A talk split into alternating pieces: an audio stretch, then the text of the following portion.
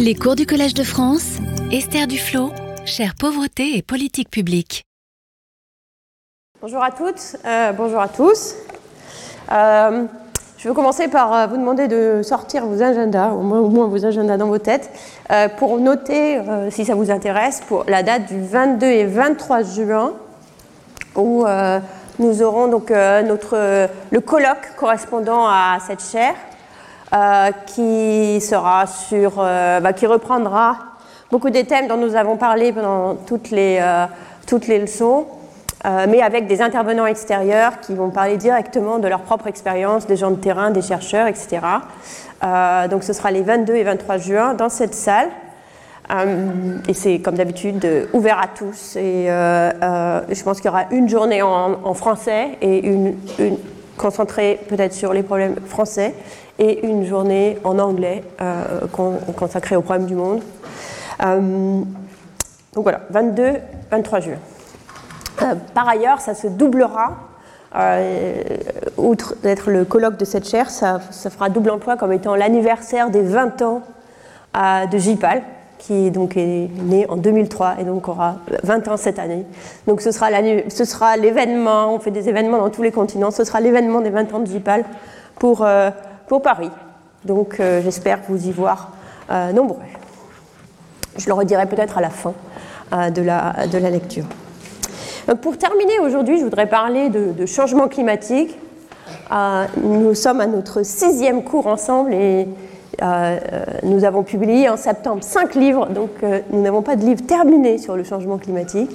Euh, mais il se trouve que les cinq prochains, qui paraîtront en, euh, septembre prochain, euh, sont au moins trois d'entre eux sont directement liés au thème euh, des perturbations euh, environnementales et euh, des, euh, de, euh, de ce qui arrive euh, à la fois sur l'environnement plus généralement et sur le climat. Euh, donc j'ai, je me suis, j'ai, pris des libertés sur le calendrier euh, de publication en, prenant des, en vous donnant des avant-premières aujourd'hui euh, de, ces deux, euh, de, de- de deux de ces livres. Pas le troisième qui n'est pas encore dessiné complètement. Pour pouvoir parler, pour pouvoir accompagner euh, notre discussion sur le changement climatique. Les, émissions qui sont responsables euh, du changement climatique sont en large partie dues euh, aux citoyens les plus riches et en particulier aux citoyens des pays riches, mais aussi les citoyens les plus riches des pays pauvres. Ah, évidemment, c'est quelque chose que, nous savons, en tout cas c'est quelque chose sur lequel on insiste beaucoup. Euh, le, changement climatique est, est dû non seulement au flux de carbone que nous envoyons dans l'atmosphère, mais aussi au stock qui historiquement s'est euh, euh, développé euh, et qui est un résultat du choix ou du, chemin de développement que nous avons choisi, avec, la révolution industrielle en particulier. Donc il est de bonne loi et tout à fait correct de parler de responsabilité historique des pays aujourd'hui riches dans leur trajectoire de développement, dans la quantité de carbone qui se trouve exister dans l'atmosphère aujourd'hui. Mais suite à ça, on répond rapidement oui, mais aujourd'hui, euh, en fait, la Chine est un des plus grands euh, pollueurs. C'est le deuxième euh, plus grand pollueur du, monde après les États-Unis. qui sont responsables, les États-Unis sont responsables de, de 25% des émissions de CO2 et, euh, ou de CO2 équivalent, et la Chine de, de 14%. Et l'Inde est encore loin derrière, mais pas si loin que ça, bien est en train de rapidement rattraper. Donc on peut dire oui, c'est vrai, historiquement, il y a cette euh, responsabilité, donc on peut parler en termes de responsabilité pour euh, l'histoire passée, Euh, mais en même temps, les flux aujourd'hui, il faut quand même que la, Chine et l'Inde prennent leurs responsabilités. C'est vrai, mais c'est quand même ignorer quelque chose d'important dans cet argument, c'est que si la Chine produit, et l'Inde produit beaucoup d'émissions, une partie euh, de ces émissions sont au service euh, de la de consommation d'objets qui se passent euh, ici, en France, ou, aux États-Unis, ou en Suède, ou dans d'autres pays riches. Pour bien comprendre cette distinction, il faut distinguer différentes mesures des émissions. Donc la mesure Première mesure la plus simple, c'est la mesure au point d'usage. Donc, vous conduisez votre voiture, euh, le pot d'échappement émet euh, du, du, CO2. On pourrait rajouter à cela les mesures qui, incluent l'usage de l'électricité et, la manière dont cette électricité est produite. Donc, si vous utilisez de l'air conditionné dans votre maison, vous n'utilisez pas directement de CO2, mais vous en utilisez indirectement parce que vous utilisez de, l'électricité qui en partie est euh, euh, produite euh, par du charbon, donc crée des émissions de CO2 dans, la foulée. Ça peut être, donc là, ça dépend comment l'électricité est, produite. Et finalement, il y a une troisième mesure qui, en quelque sorte, est la mesure qui devrait nous intéresser le plus, mais c'est la plus difficile à calculer.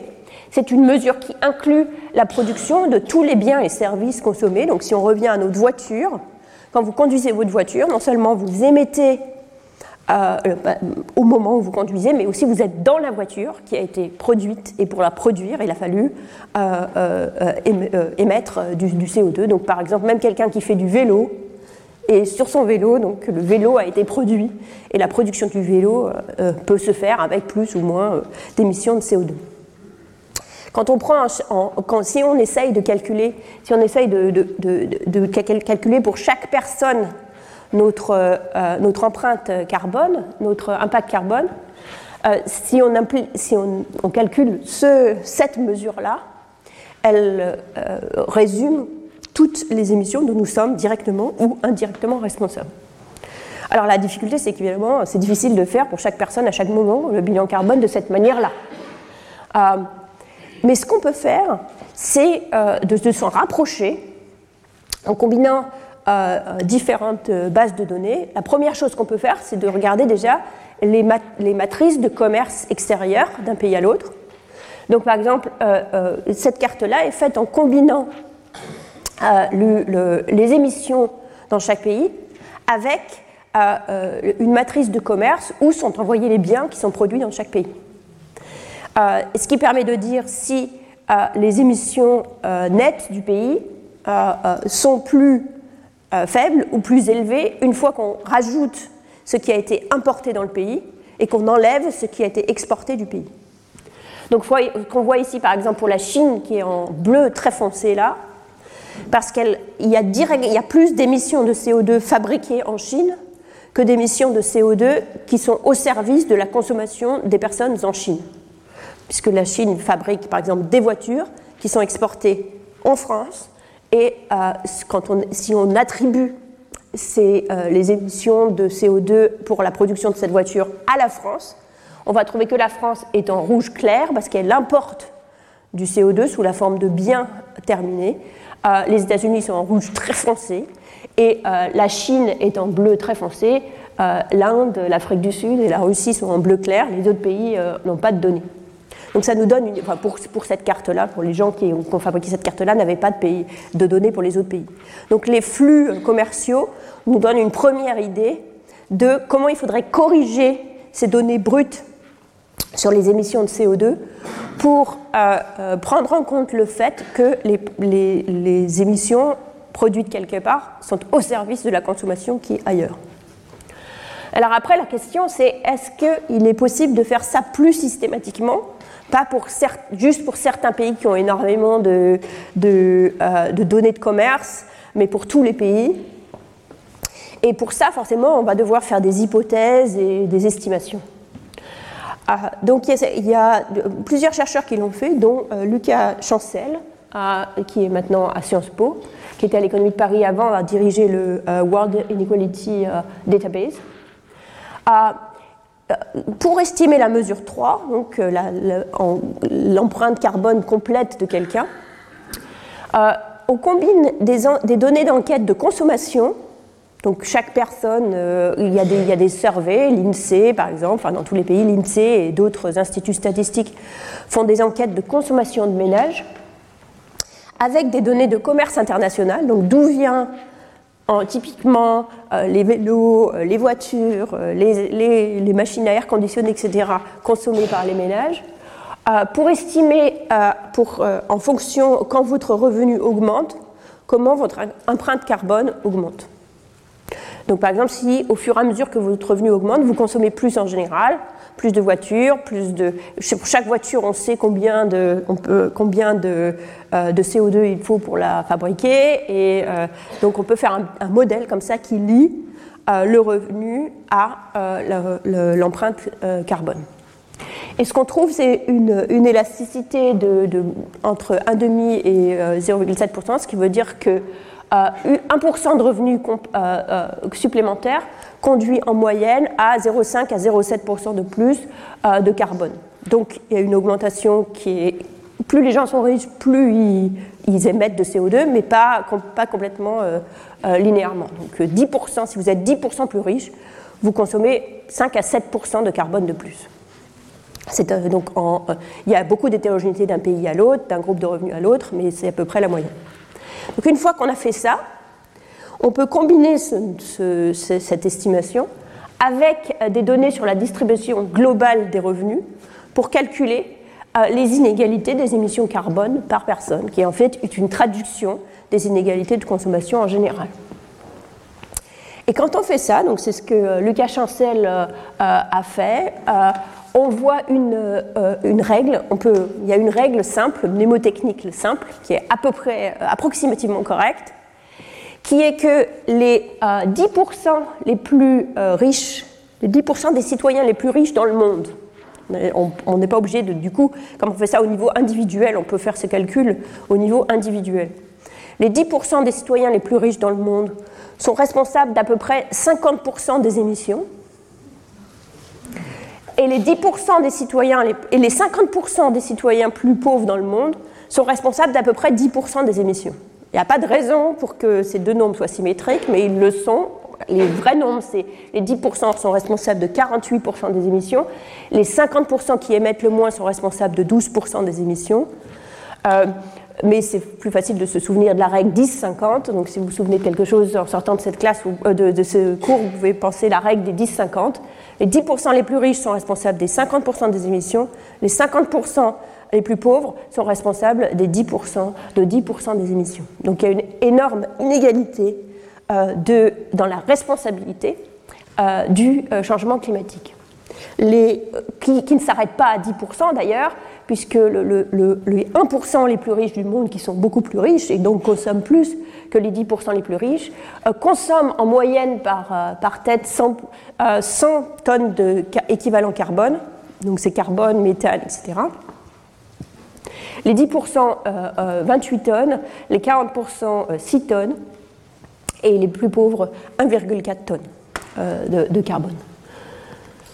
Ah, tout ça, évidemment, comme les, personnes plus riches habitent plutôt dans des pays plus riches, euh, ça signifie que les personnes plus pauvres, euh, les, personnes, les, grands, les plus grands pollueurs habitent essentiellement dans les pays les plus riches et les plus petits pollueurs habitent essentiellement dans les pays les plus pauvres.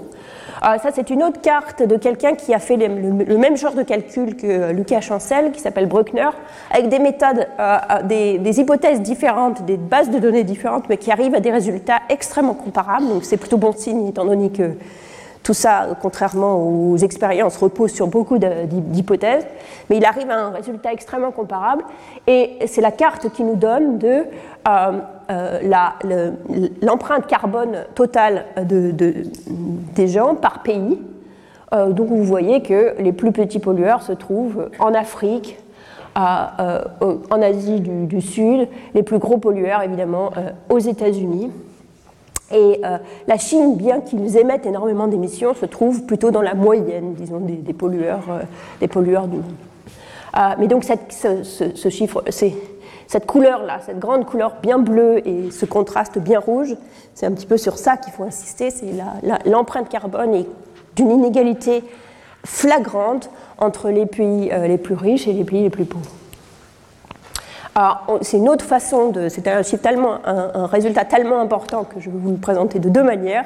D'abord par carte, c'est les mêmes données mais sous forme euh, graphique, où vous voyez euh, la, euh, la différence entre les émissions aux États-Unis à 14,5 versus 0,6 pour l'Afrique subsaharienne. Et ça, c'est le target, c'est le, target des accords de Paris. Donc l'Afrique du Sud est bien au-dessus. Et il reste du travail pour les États-Unis.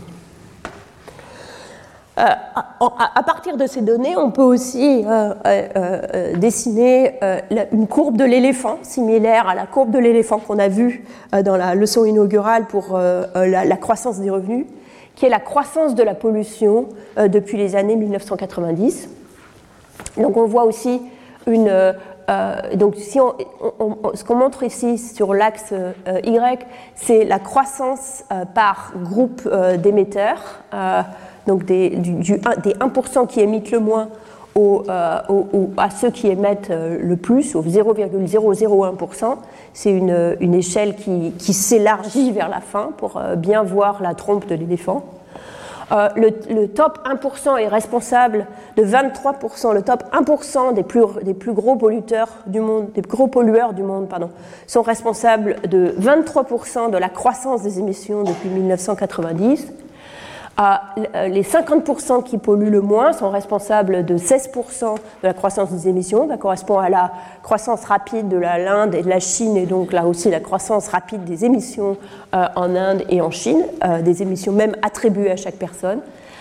et on a un creux au niveau au milieu qui correspond à, la, à une décroissance euh, des émissions euh, ben, dans les, classes moyennes en Europe, euh, typiquement, où, grâce à la, aux, décisions qui ont été prises d'essayer de, de, limiter la, consommation, la, consommation, carbone, et à cause, en quelque sorte, de l'accroissement des inégalités et de, de, de la. de le, euh, du fait que les classes moyennes n'aient pas vraiment progressé en termes de revenus.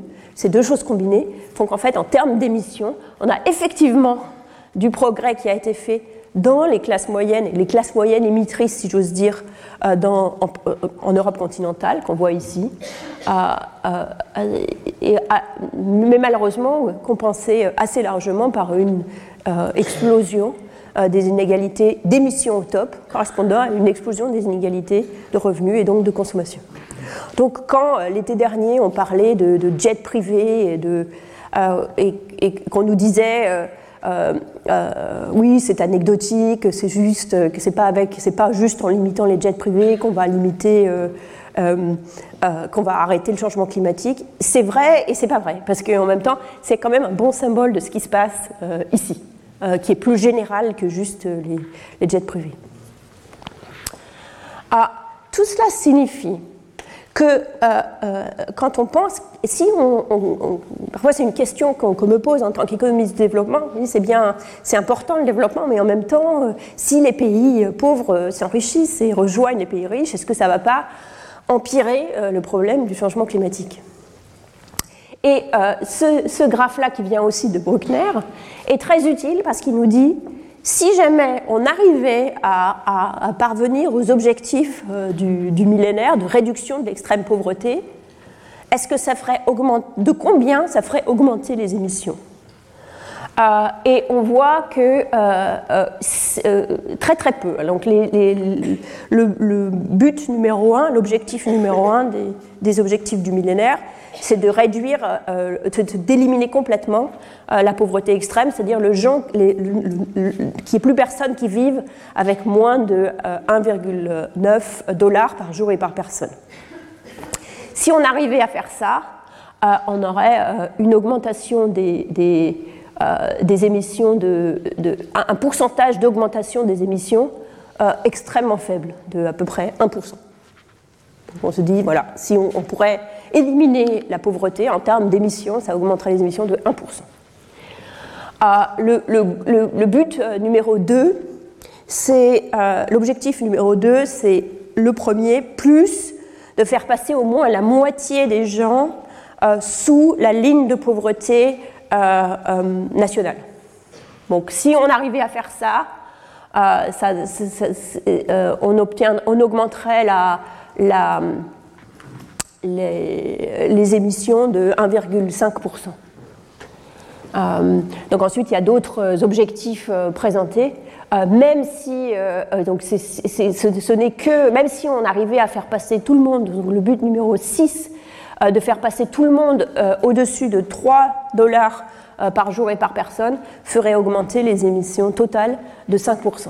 Donc ce serait, ça pourrait être immédiatement compensé par une toute petite baisse du côté des, des 1% les plus riches qui, dans les 20 dernières années, 30 dernières années, ont augmenté leurs émissions de 23%. Donc ça, c'est le premier point, c'est l'inégalité euh, dans, la source du changement climatique, qui n'est pas seulement une inégalité historique, mais qui est une inégalité contemporaine. C'est important de le dire parce que dès qu'on présente euh, les arguments sous forme historique, euh, il y a un peu de, résistance à agir parce que les, pays riches d'aujourd'hui ne veulent pas se sentir responsables des fautes de leurs ancêtres, parce que si on ouvre dans ce cas-là, on, pourrait commencer à se poser, peut-être qu'on devrait se poser la question des réparations pour la colonisation, l'esclavage, etc. Ça fait très, politiquement, c'est très, très, très effrayant. Mais même si on n'entre pas dans ce débat-là du tout et qu'on dit, voilà, on n'est pas responsable des fautes de nos, ancêtres, ce qui est en soi est débattable, mais même si on ne veut pas entrer dans ce débat, même aujourd'hui, ces inégalités, quand on les calcule correctement, restent extrêmement fortes et qui donnent une, une responsabilité du problème est essentiellement euh, euh, chez nous. En revanche, le coût du changement climatique seront ou sont déjà euh, essentiellement ressentis dans les pays pauvres. Alors cette année, on a eu très cette année, cet été, on a eu des périodes où on a eu très chaud en France. Donc euh, on, sent bien que c'est pas, ça vient aussi chez nous. Mais bon, quand il fait très chaud en France, euh, euh, on, peut trouver des endroits, même si il y a de plus en plus de gens ont l'air conditionné chez eux. S'il n'y en, a pas, en a pas chez soi, on peut aller au musée ou, ou au, cinéma et on n'est pas obligé de travailler dehors dans la chaleur pour euh, les enfants euh, dans les pays euh, là où travaille, là où habite Nilou et, ses amis, quand il fait très chaud, bah, il fait très chaud. ils n'arrivent pas à étudier parce qu'il fait trop chaud. Et d'ailleurs, on voit par exemple une corrélation entre la température, les variations de température et les résultats aux tests scolaires. Quand il fait très chaud, les enfants n'arrivent pas à apprendre. donc, là, il fait très très chaud. Quand il fait très chaud, il n'y a plus d'eau euh, au puits. Donc ça, c'est dans l'autre, euh, c'est dans l'album de ah, où on voit le, il, fait très chaud, le, puits est vide. Le problème des pays pauvres, a un problème mécanique, simple, physique, géographique, c'est qu'ils sont dans des endroits où il fait déjà chaud. Donc ils partent déjà d'une situation, euh, avant même le changement climatique, il fait déjà chaud. Donc ça, c'est une carte des températures aujourd'hui, où plus la carte est rouge, plus il fait chaud. Ce qui signifie que, quel que soit le modèle de changement climatique qu'on applique, relativement uniforme, si la, planète se réchauffe, elle se réchauffe de manière relativement uniforme d'un pays à l'autre, mais en partant de situations différentes. Ce qui fait que plus on est dans, dans, un pays pauvre qui est déjà chaud, plus on va avoir de jours qui rentrent dans les zones dangereuses euh, pour les cultures, pour les animaux et pour les humains, donc en particulier, en particulier au-delà de 35 degrés centigrades. Donc dans les 20 prochaines années, il y aura davantage de jours très chauds dans les pays euh, pauvres aujourd'hui euh, qu'ailleurs. Euh, Donc c'est l'augmentation, on voit sur cette carte l'augmentation du nombre de jours euh, où il fera plus de 35. donc, par exemple, les États-Unis vont rajouter 12 jours, mais le, le, Pakistan va rajouter 60 jours dans les 20 prochaines années. D'ici 2050, la différence s'accentue encore plus où on voit euh, le, Brésil, par exemple, le Sahel, euh, le, nord de l'Inde, le Pakistan, euh, rajouter de plus en plus de jours très très chauds. Ça, c'est donc le premier problème. Juste mécaniquement, il y aura plus de jours très très chauds, et c'est les jours très très chauds qui sont dangereux pour la, vie humaine, la vie animale et les cultures. Deuxième problème, un jour très chaud n'a pas forcément le même effet, comme on le voyait euh, avec les dessins de, Tumpa et Seleni, dans les pays riches et dans les pays pauvres, simplement parce que les pays riches ont de quoi s'adapter euh, euh, aux variations de température. Donc s'il fait très très chaud au Texas, les gens allument leur air conditionné, qu'ils ont tous chez eux parce qu'il fait souvent chaud. s'il fait très très chaud au Pakistan, ben, on a très très chaud. Alors, comment systématiser cet argument Il y a un travail phénoménal qui a été fait par le Climate Impact Lab, dirigé par Michael Greenstone à l'Université de Chicago, qui a rassemblé pour 25 000 micro-régions que vous voyez ici, des données de, donc c'est sous-national, des données de mortalité historique, donc utilisant littéralement des millions, de, des centaines de millions même de records de, de données euh, de mortalité historique au cours du temps, et pour les mettre en relation avec les, variations de température qui a eu lieu euh, indépendamment du climat, qui est euh, la température euh, moyenne et les fluctuations autour de cette moyenne. Il y a de toute façon toujours des fluctuations, et on peut utiliser ces fluctuations historiques pour nous donner une idée de quand il fait très chaud, quand il y a une vague de chaleur, est-ce qu'il y a plus de gens qui, qui, décèdent? Au contraire, quand il fait très froid en hiver, est-ce qu'il y a plus de gens qui décèdent? Du coup, on peut combiner, on peut utiliser les données historiques pour, pour tracer ces courbes, région par région, pays par pays. Alors en moyenne, ce qu'on voit, c'est que euh, euh, pour, les, euh, pour, les, personnes, pour les personnes jeunes ou les adultes, disons, pour les, la, mortalité n'est pas extrêmement sensible au climat, mais pour les personnes au-dessus de, 65 ans, on voit en moyenne dans le monde entier une forte dépendance de, la mortalité euh, aux, variations de température, ou quand il fait très chaud ou très froid, euh, il y a plus de décès. Euh, donc là, c'est les décès par 100 000 en fonction de la température moyenne. Donc quand il fait très chaud ou quand il fait très froid, la mortalité est plus forte aux extrêmes. donc ça, c'est pour toute la planète. Mais toutes les régions ne sont pas créées de la même manière devant les variations de température.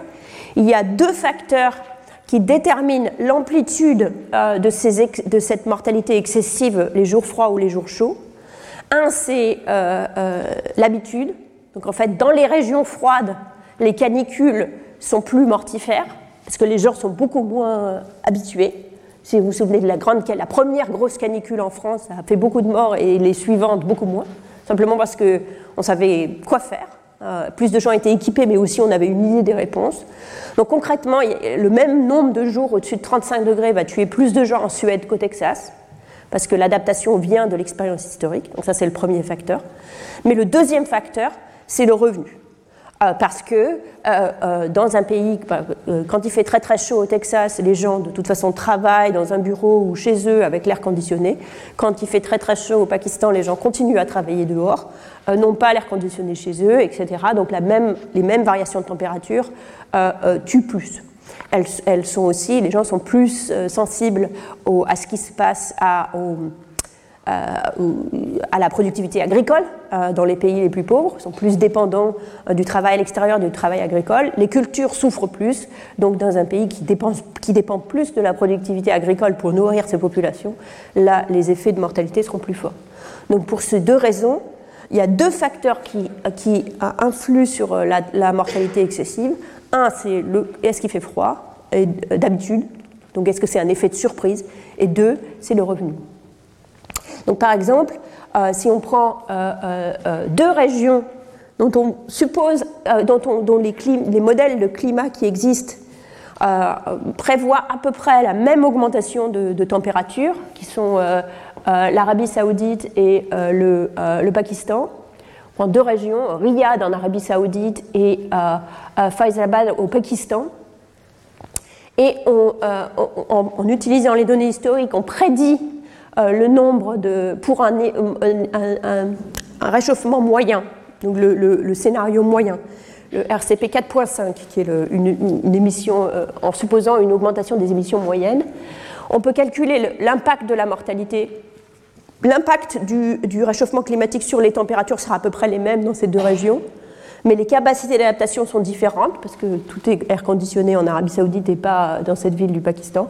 On s'attend, on peut prédire, d'après leur modèle, hein, à un effet sur la mortalité de 67, 67 euh, morts, en plus euh, pour 100 euh, 000 personnes et de 35 pour le Pakistan, 67, et pour Riyad en Arabie Saoudite, 35. Donc il y a si on combine, si on, calcule ça et on interpole pour toutes les régions de la Terre, on voit ici le, changement du taux de mortalité dû à un jour de plus au-delà de 35 par jour. Et ce qu'on voit, c'est donc, voilà, s'il se met à faire très froid au Groenland, euh, très chaud au Groenland, il y a beaucoup de gens qui mourront, il n'y a pas grand monde au, Groenland. Euh, si tout d'un coup il se met à faire très très froid, très très chaud en Alaska, euh, ils ne sont pas du tout prêts pour ça, donc la mortalité sera plus grande. On voit bien ici les limites de l'extrapolation. Mais par ailleurs, s'il se met à faire très très chaud en Afrique, les effets sur la mortalité seront beaucoup plus forts que euh, augmentation de l'effet d'une augmentation de température aux États-Unis où euh, il sera euh, autour de, zéro. Donc il y a deux facteurs qui font que les, les, pays pauvres souffriront plus du changement climatique et souffrent déjà plus du changement climatique que les pays riches, juste des températures.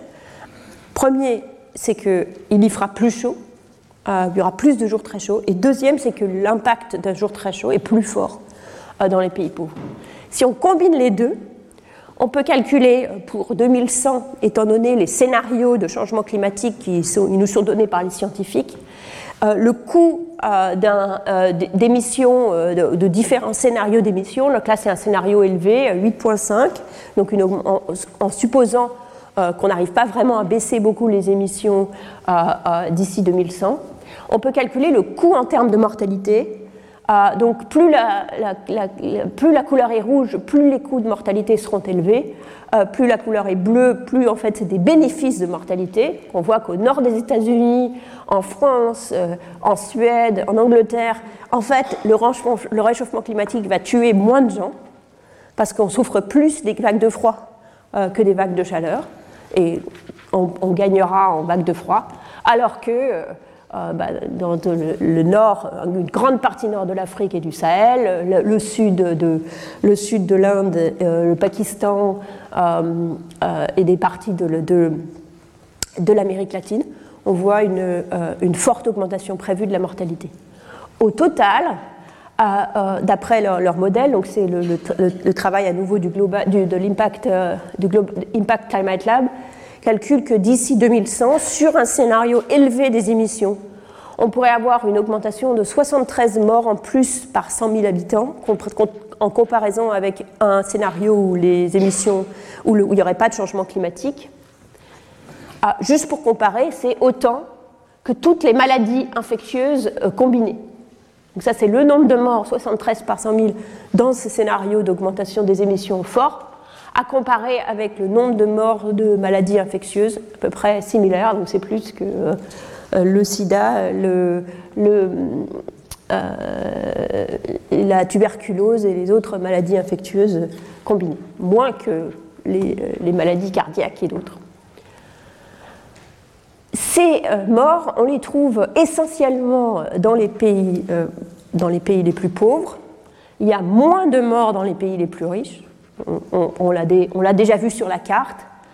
Euh, euh, si par contre on arrivait à passer un scénario d'émission modéré, donc passer de 8.5, de RCP 8.5 à RCP 4.5, donc c'est dans les scénarios climatiques une baisse modérée, c'est une baisse des augmentations, une augmentation modérée au lieu d'une augmentation forte. Rien que de faire ça nous permettrait d'éliminer 90% de ces, de ces morts.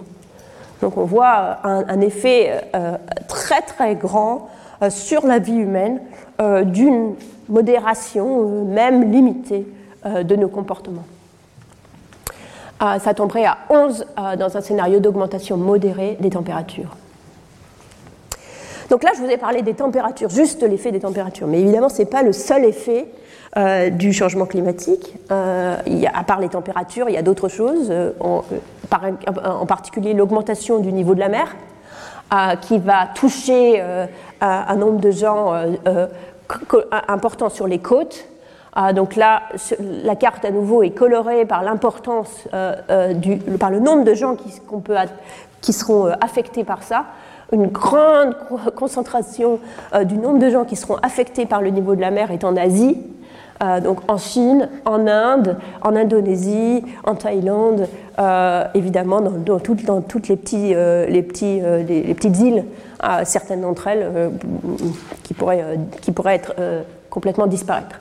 Mais cette carte qui est un petit peu euh, un petit peu inexacte parce qu'elle montre euh, les effets sur tout le pays, elle colore tout le pays alors que forcément les effets sont plutôt sur les côtes, euh, mais nous, permet à nouveau de voir que les dommages de ce qui va se, les, les, pertes dues au, au, changement des côtes vont être encore essentiellement dans les pays pauvres ou à moyen revenu.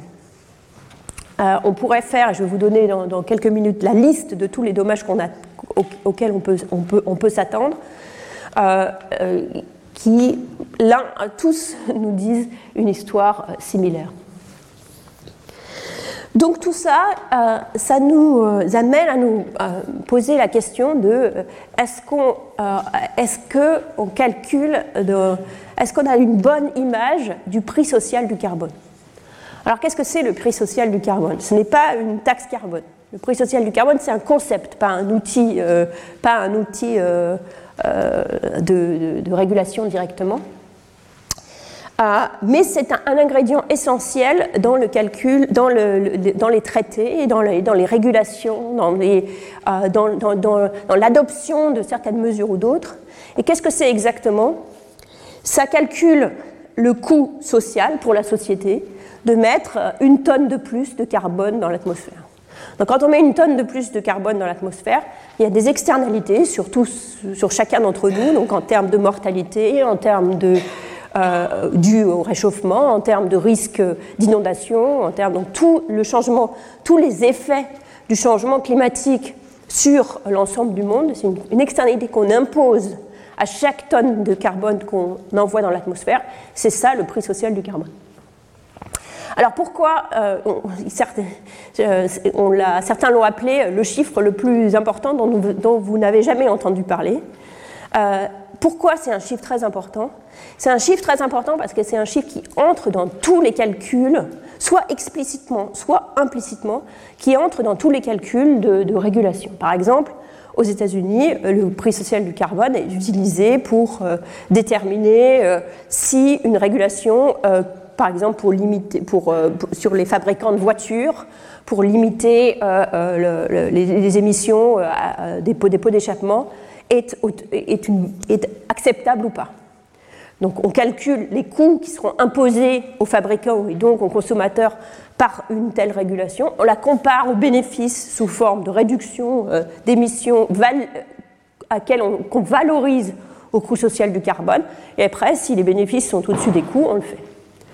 Euh, quand l'administration Trump est arrivée au pouvoir, elle a fait passer, donc sous l'administration Obama, le coût social du carbone avait été calculé à 59 dollars par euh, tonne. Je vais, euh, je vais revenir sur ce calcul. Sous l'administration Trump, il était passé à 2.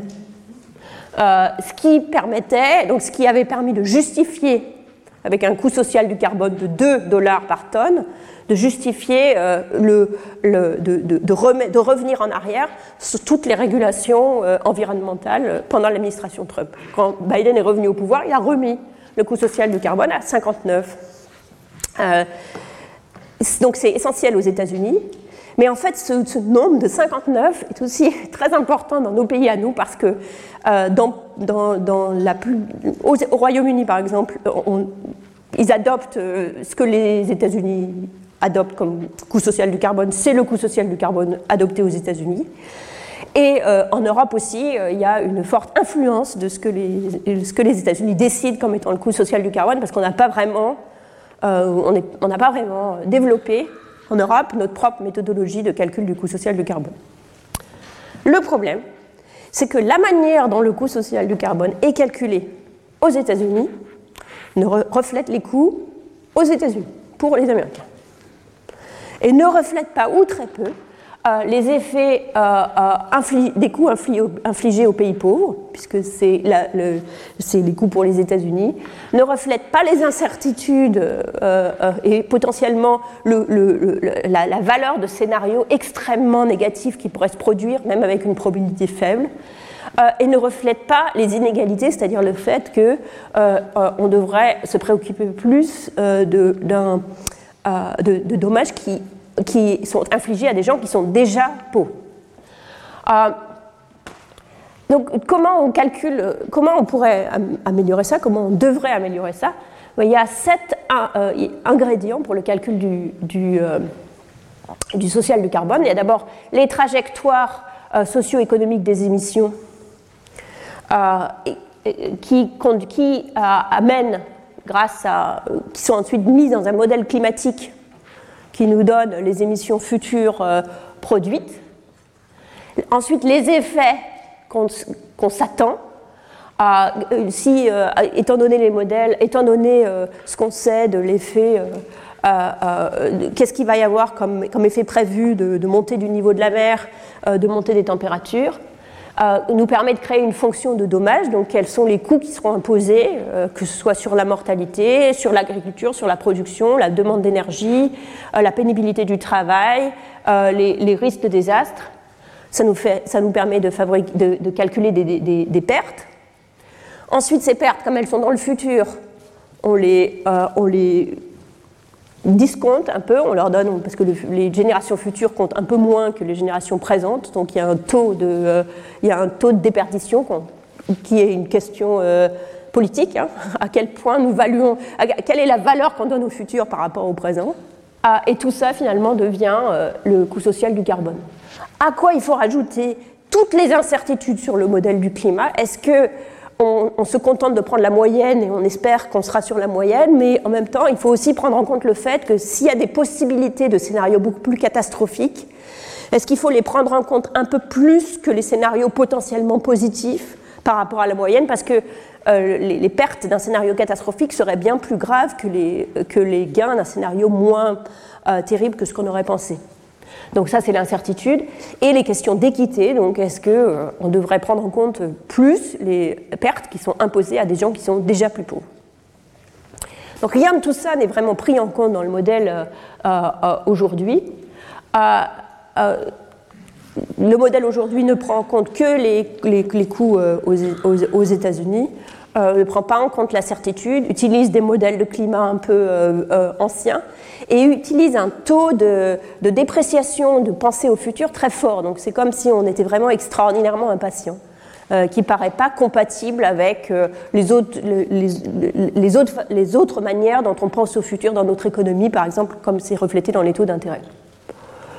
Donc ce que propose euh, Michael Greenstone, c'est deux changements immédiats. Un, de prendre un taux d'actualisation plus faible que les 2%, donc d'être plus patient, de refléter plus de patience dans nos calculs, c'est-à-dire de s'intéresser plus aux générations futures qu'on ne le fait aujourd'hui. Euh, et deux, de tenir compte des dommages globaux et pas juste des dommages aux États-Unis. Ça, c'est quelque chose qu'on peut faire immédiatement. Et rien que faire ça nous ferait passer d'un taux de, de, 51 à 125 euh, par, tonne de, par tonne de carbone. ensuite, on pourrait faire mieux que ça. Euh, en utilisant de meilleurs modèles climatiques, en utilisant des, fonctions de perte euh, qui sont mieux faites, comme celles que je vous ai montrées en détail pour la mortalité, mais qu'on pourrait calculer pour d'autres, euh, et en intégrant tout ça bien. Et donc ça, ce n'est pas encore complètement fait. Donc si on faisait ça, on passerait de 125 à un autre nombre.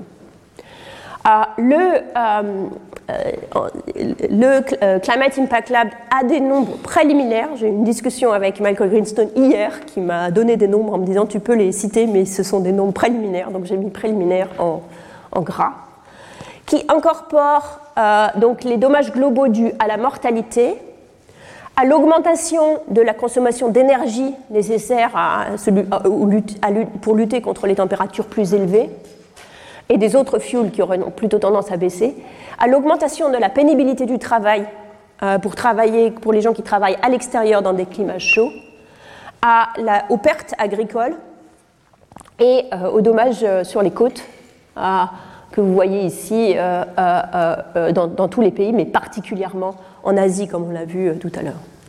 Leur premier chiffre préliminaire, c'est qu'une tonne, le coût social du carbone, le coût social d'une tonne de carbone dans l'atmosphère, c'est pas 2 dollars comme sous l'administration Trump, c'est pas Trump, pas 51 dollars comme sous l'administration Obama, mais ce serait 189 dollars dans leurs estimations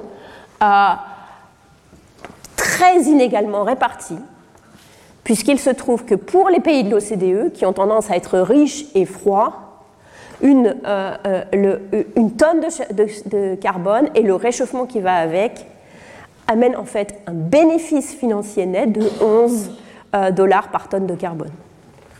On n'est pas obligé de prendre ce nombre très au sérieux et de se dire en fait dans les pays de l'OCDE le, le, réchauffement climatique est une bonne affaire.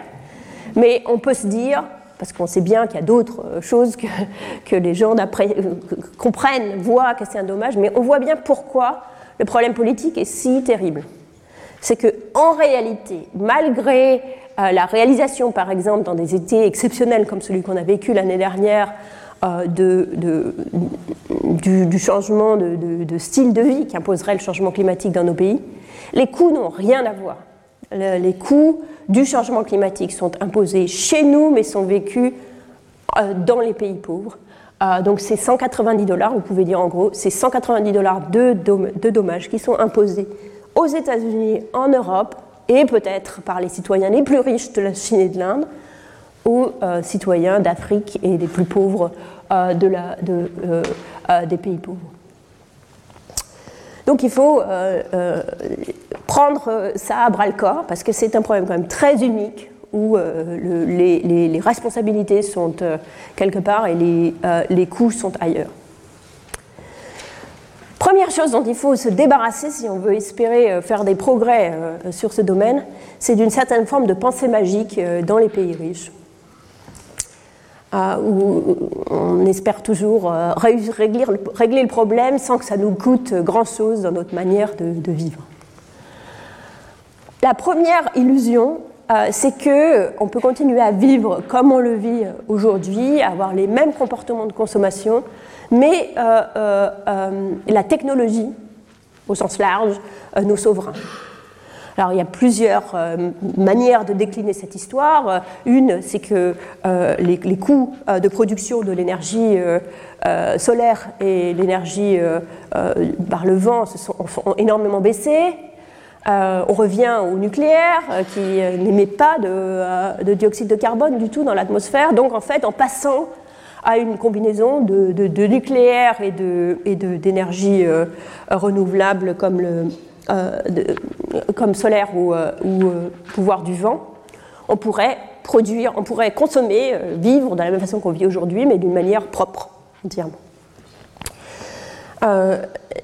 et d'autant plus qu'au fur et à mesure que ces technologies deviennent de moins en moins chères, euh, il y aura plus d'investissement. L'espoir, c'est qu'il y aurait plus d'investissement dans ces technologies-là qui les rendraient encore moins chères et encore plus présentes et euh, qui finiraient par euh, renvoyer le, charbon et, le, carbone, le charbon et le pétrole aux, oubliettes.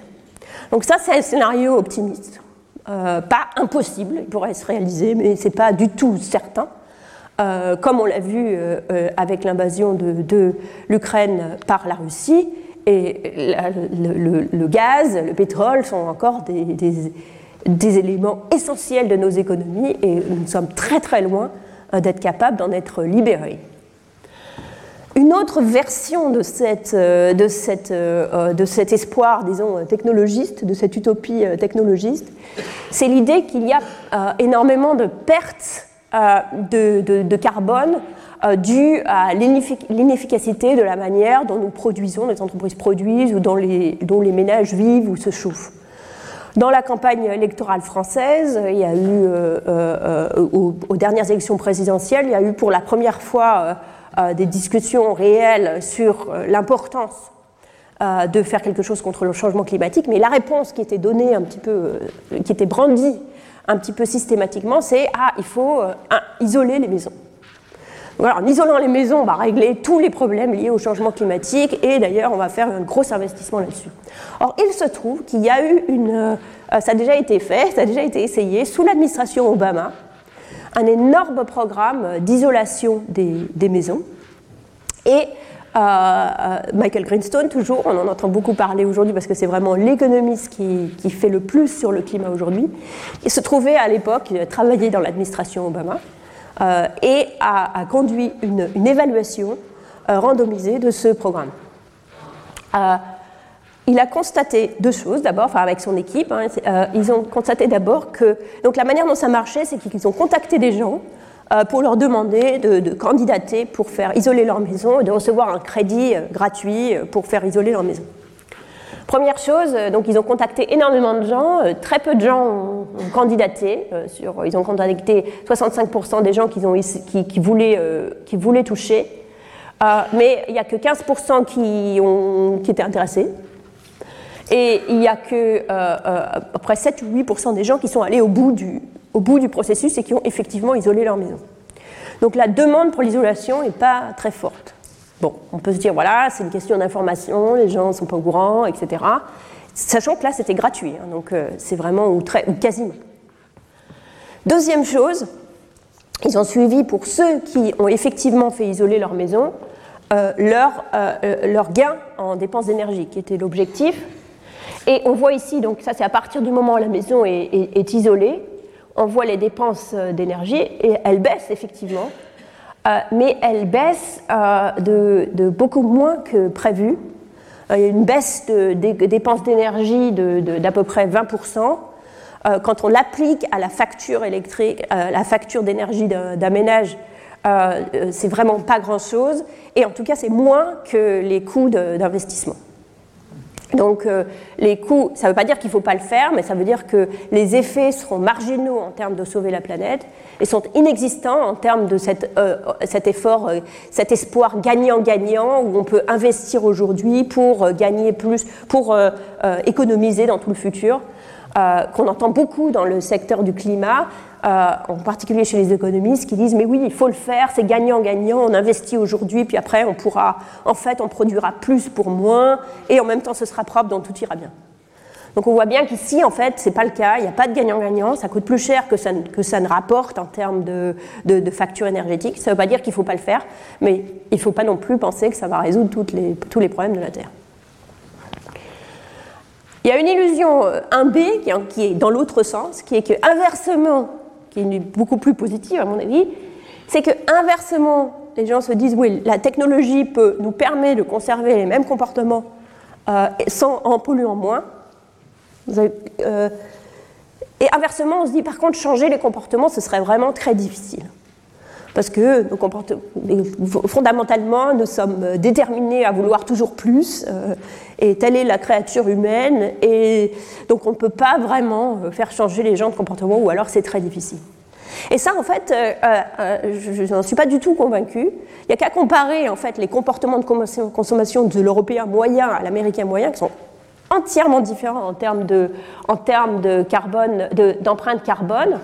Euh, la classe moyenne américaine dépense plus de deux fois plus la classe moyenne européenne en, termes d'empreinte carbone, et les Européens ne sont pas plus malheureux que les, Américains.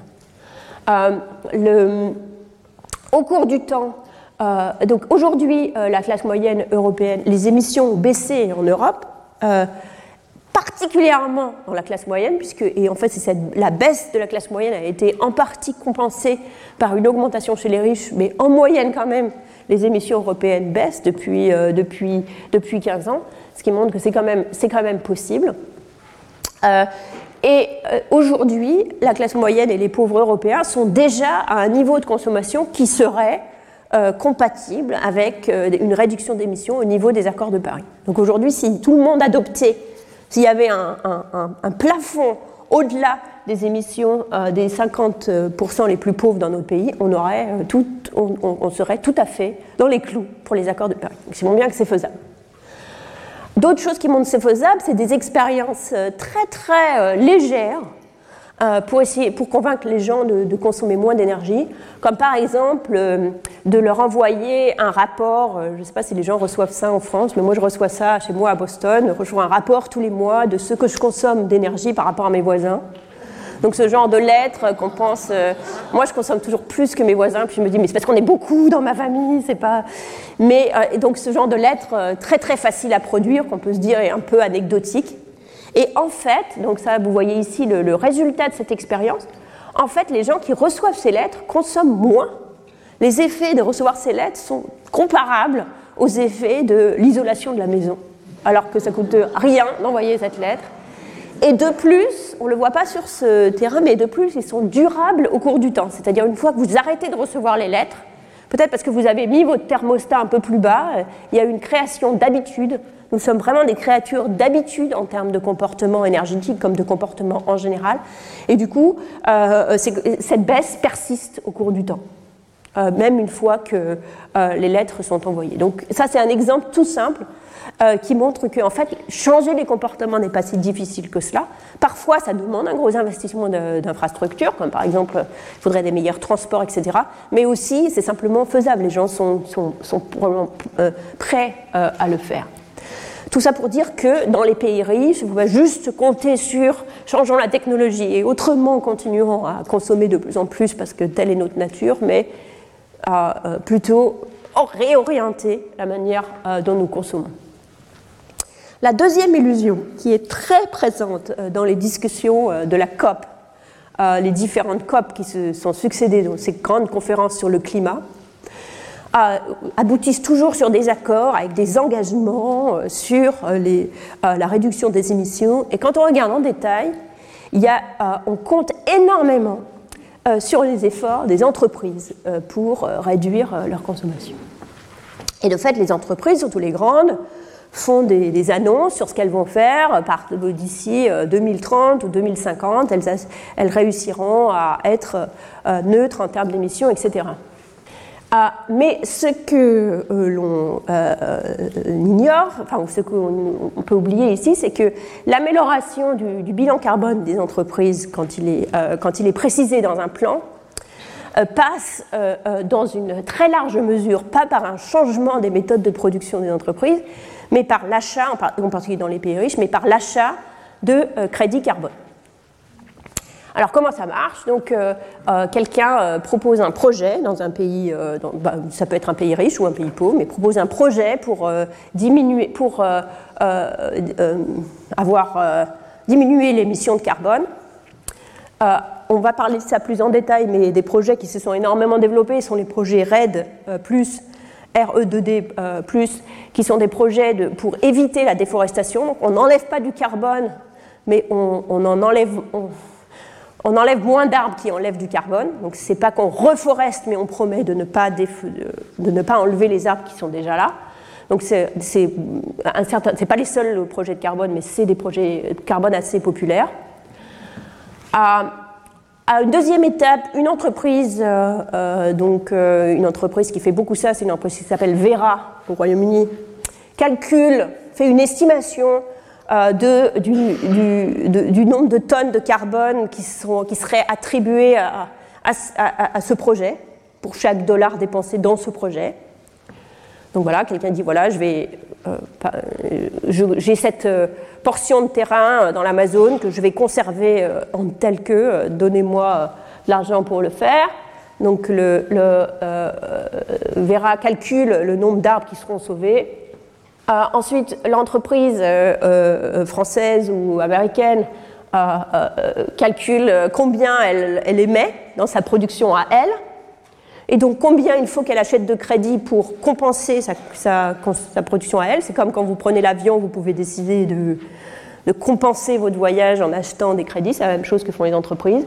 Finalement, ils calculent combien, quel est leur bilan carbone et s'ils ont acheté assez de carbone de crédit euh, ils, peuvent être euh, neutres ou s'approcher de la neutralité. C'est une visualisation qui a été faite dans le, Guardian, l'article, euh, le, journal du Royaume-Uni, pour illustrer un article qu'ils ont produit sur cette étape numéro 2. Ah, c'est là que se trouve le, c'est là que le bas blesse. C'est l'évaluation par rapport à quel est le, le compteur factuel, qu'est-ce qui se serait produit en l'absence de ces crédits carbone, est-ce qu'il y aurait effectivement du carbone qui, aurait été euh, enlevé dans l'atmosphère? Alors vous le savez, parce que c'est notre sixième leçon plus la leçon inaugurale, que ces questions de contrefactuels sont difficiles. On n'observe pas à la fois le même bout de forêt en Amazon, en Amazon avec ou sans les carbone crédits, et c'est difficile de savoir euh, qu'est-ce qui se serait passé sans. Le problème, c'est qu'il y a un problème de, de conflit d'intérêts très très fort c'est que les entreprises qui achètent des crédits carbone, ce qui les intéresse, c'est que ce nombre soit élevé sur le papier, pas tellement qu'ils soient élevés en réalité. Ça ne fait pas tellement de différence sur ce, qui est projeté vis-à-vis euh, de la société, de leurs actionnaires, etc. C'est à combien correspond le projet. Donc il y a une tentation d'une inflation sur la valeur de ces crédits carbone auquel tout le monde participe la personne qui promeut le projet a intérêt à ce que son projet soit le plus formidable possible. La personne qui vend les crédits carbone a intérêt à ce que les crédits carbone soient le plus euh, facile à acheter possible. Et la personne qui achète les crédits carbone, puisque de toute façon ce qu'ils achètent c'est le nombre et pas la planète en, fait, a aussi intérêt que ce soit comme ça. Donc tout le monde est d'accord. Tous les, les intérêts sont alignés, sauf celui de la planète malheureusement. Ce qui forcément naturellement, sans surprise, euh, euh, conduit à une inflation euh, de la valeur des crédits carbone. cet article du Guardian, qui, est paru il y a quelques jours, où cette visualisation était, présente, couvrait, en fait, fait, le rapport de trois articles de recherche, dont deux sont déjà publiés dans des journaux référés, couvrant 86 projets financés par Vera, et montrant, essayant de recalculer bien avec, euh, en fabriquant un groupe de contrôle vraiment comparable avec d'autres régions qui ressemblent, euh, de calculer bien pour chaque projet euh, intermédiaire, disons, où Vera se, fait l'intermédiaire, quel est le, gain réel carbone. Et ce qu'ils trouvent, ce que ces trois études montrent, c'est que là où Vera annonce 95 millions de crédit carbone, les, émissions réelles attribuées à ces projets sont plutôt de l'ordre de 5. Alors, autant vous dire que Vera conteste ces, ces résultats, donc ce n'est pas une histoire qui est terminée, l'article n'est pas publié depuis très longtemps. Euh, mais euh, euh, les, études qui sont derrière ça sont assez, sont assez convaincantes en termes de leur, en termes de leur, méthodologie. Les nombres exacts sont, sont, sont pas ce qu'ils sont, mais ça vous donne une idée de l'ordre de, de, grandeur auquel on est confronté. Donc le, danger de, de, de, de s'appuyer essentiellement sur le secteur privé pour arriver à, à, à, réellement à la, neutralité carbone ou, à une réduction des, euh, émissions euh, est, bien illustré par ça. La troisième illusion, c'est que le, financement des pays pauvres pour non seulement mitiger s'adapter et faire face aux catastrophes comme euh, ces inondations au Pakistan, et du ressort euh, de la solidarité euh, classique, donc du ressort de l'aide extérieure. voilà, de la générosité, disons, entre les pays riches et les pays pauvres. les ordres de grandeur n'y sont pas du tout, si on parle de, l'aide extérieure.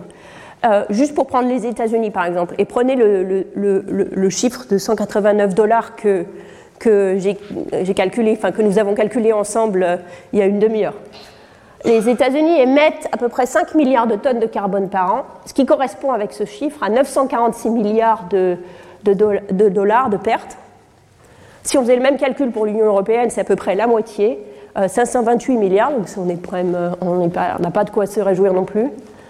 Le budget de l'aide extérieure des États-Unis est de 56 milliards de dollars.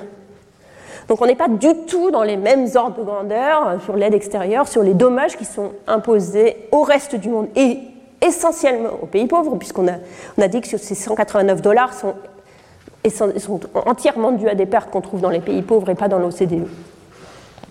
Même si on disait, ouais, on va tout mettre de côté, on n'y croit pas complètement à, à ce chiffre de 189 dollars, on peut prendre juste le chiffre de 39 dollars qui est la, euh, qui, est la, traduction en termes de, valeur d'une vie humaine des coûts de mortalité, même si on fait ce calcul-là, on arrive à 195 milliards de dollars que les États-Unis infligent chaque année en termes de mortalité excessive euh, euh, dans le futur, enfin de mortalité excessive qui aura eu dans le futur, ce qui à nouveau est donc euh, largement plus élevé que les 56 milliards d'aides. Euh, donc on n'est pas dans le domaine de l'aide extérieure, on n'est pas dans les mêmes ordres de grandeur. et on ne devrait pas être dans l'ordre du volontariat non plus, puisque c'est des, des, dommages qui sont imposés par, en, en, conséquence directe des externalités du type de, de, de consommation et de production dans nos pays.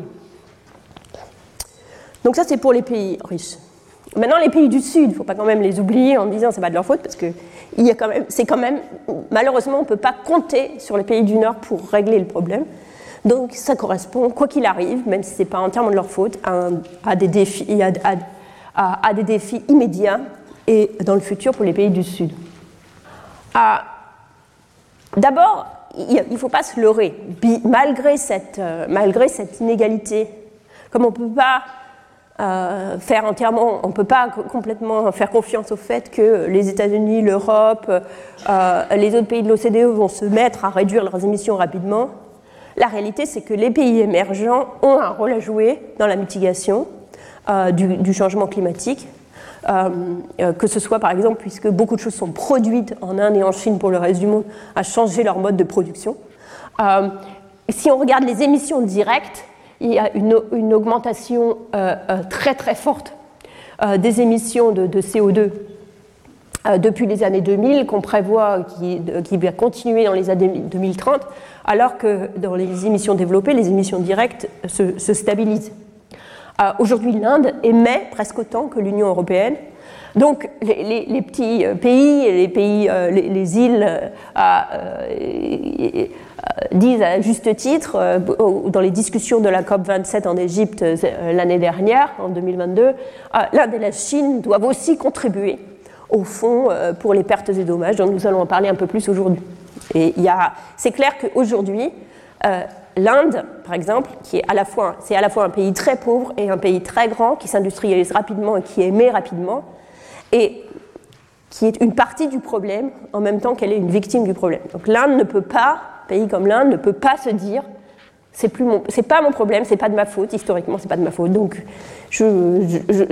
débrouillez-vous sans qui débrouillez-vous sans nous, qui est un petit peu le, discours que la, position qui a été prise euh, euh, par l'Inde euh, historiquement et récemment, avec une, une, parenthèse autour de la, de la COP de Paris.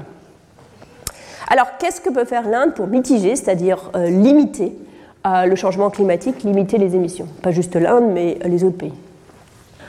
première chose, c'est justement euh, la forêt. je vais parler des, programmes RED. Ah, euh, dans le, livre euh, à venir, Tumpa, on parle de, déforestation. Ah, les villageois n'ont plus. Les champs, il y a une sécheresse, ils produisent rien. Donc ils ont l'idée de couper les arbres pour les vendre euh, pour pouvoir euh, euh, passer, la mauvaise saison. C'est la seule solution. Bon, je vous passe le cœur de l'histoire qui est folle et palpitante, mais à la fin, il y a quelqu'un qui leur dit ah, je suis, journaliste et qui est au courant en fait, qui a appris l'existence de ces crédits RED+. Les arbres protègent la planète et nous avec. Dans le monde entier, les gens sont prêts à payer pour les protéger. Donc quelqu'un vient, euh, fait des marques sur les arbres pour protéger, euh, euh, pour dire quels arbres doivent être, doivent être protégés.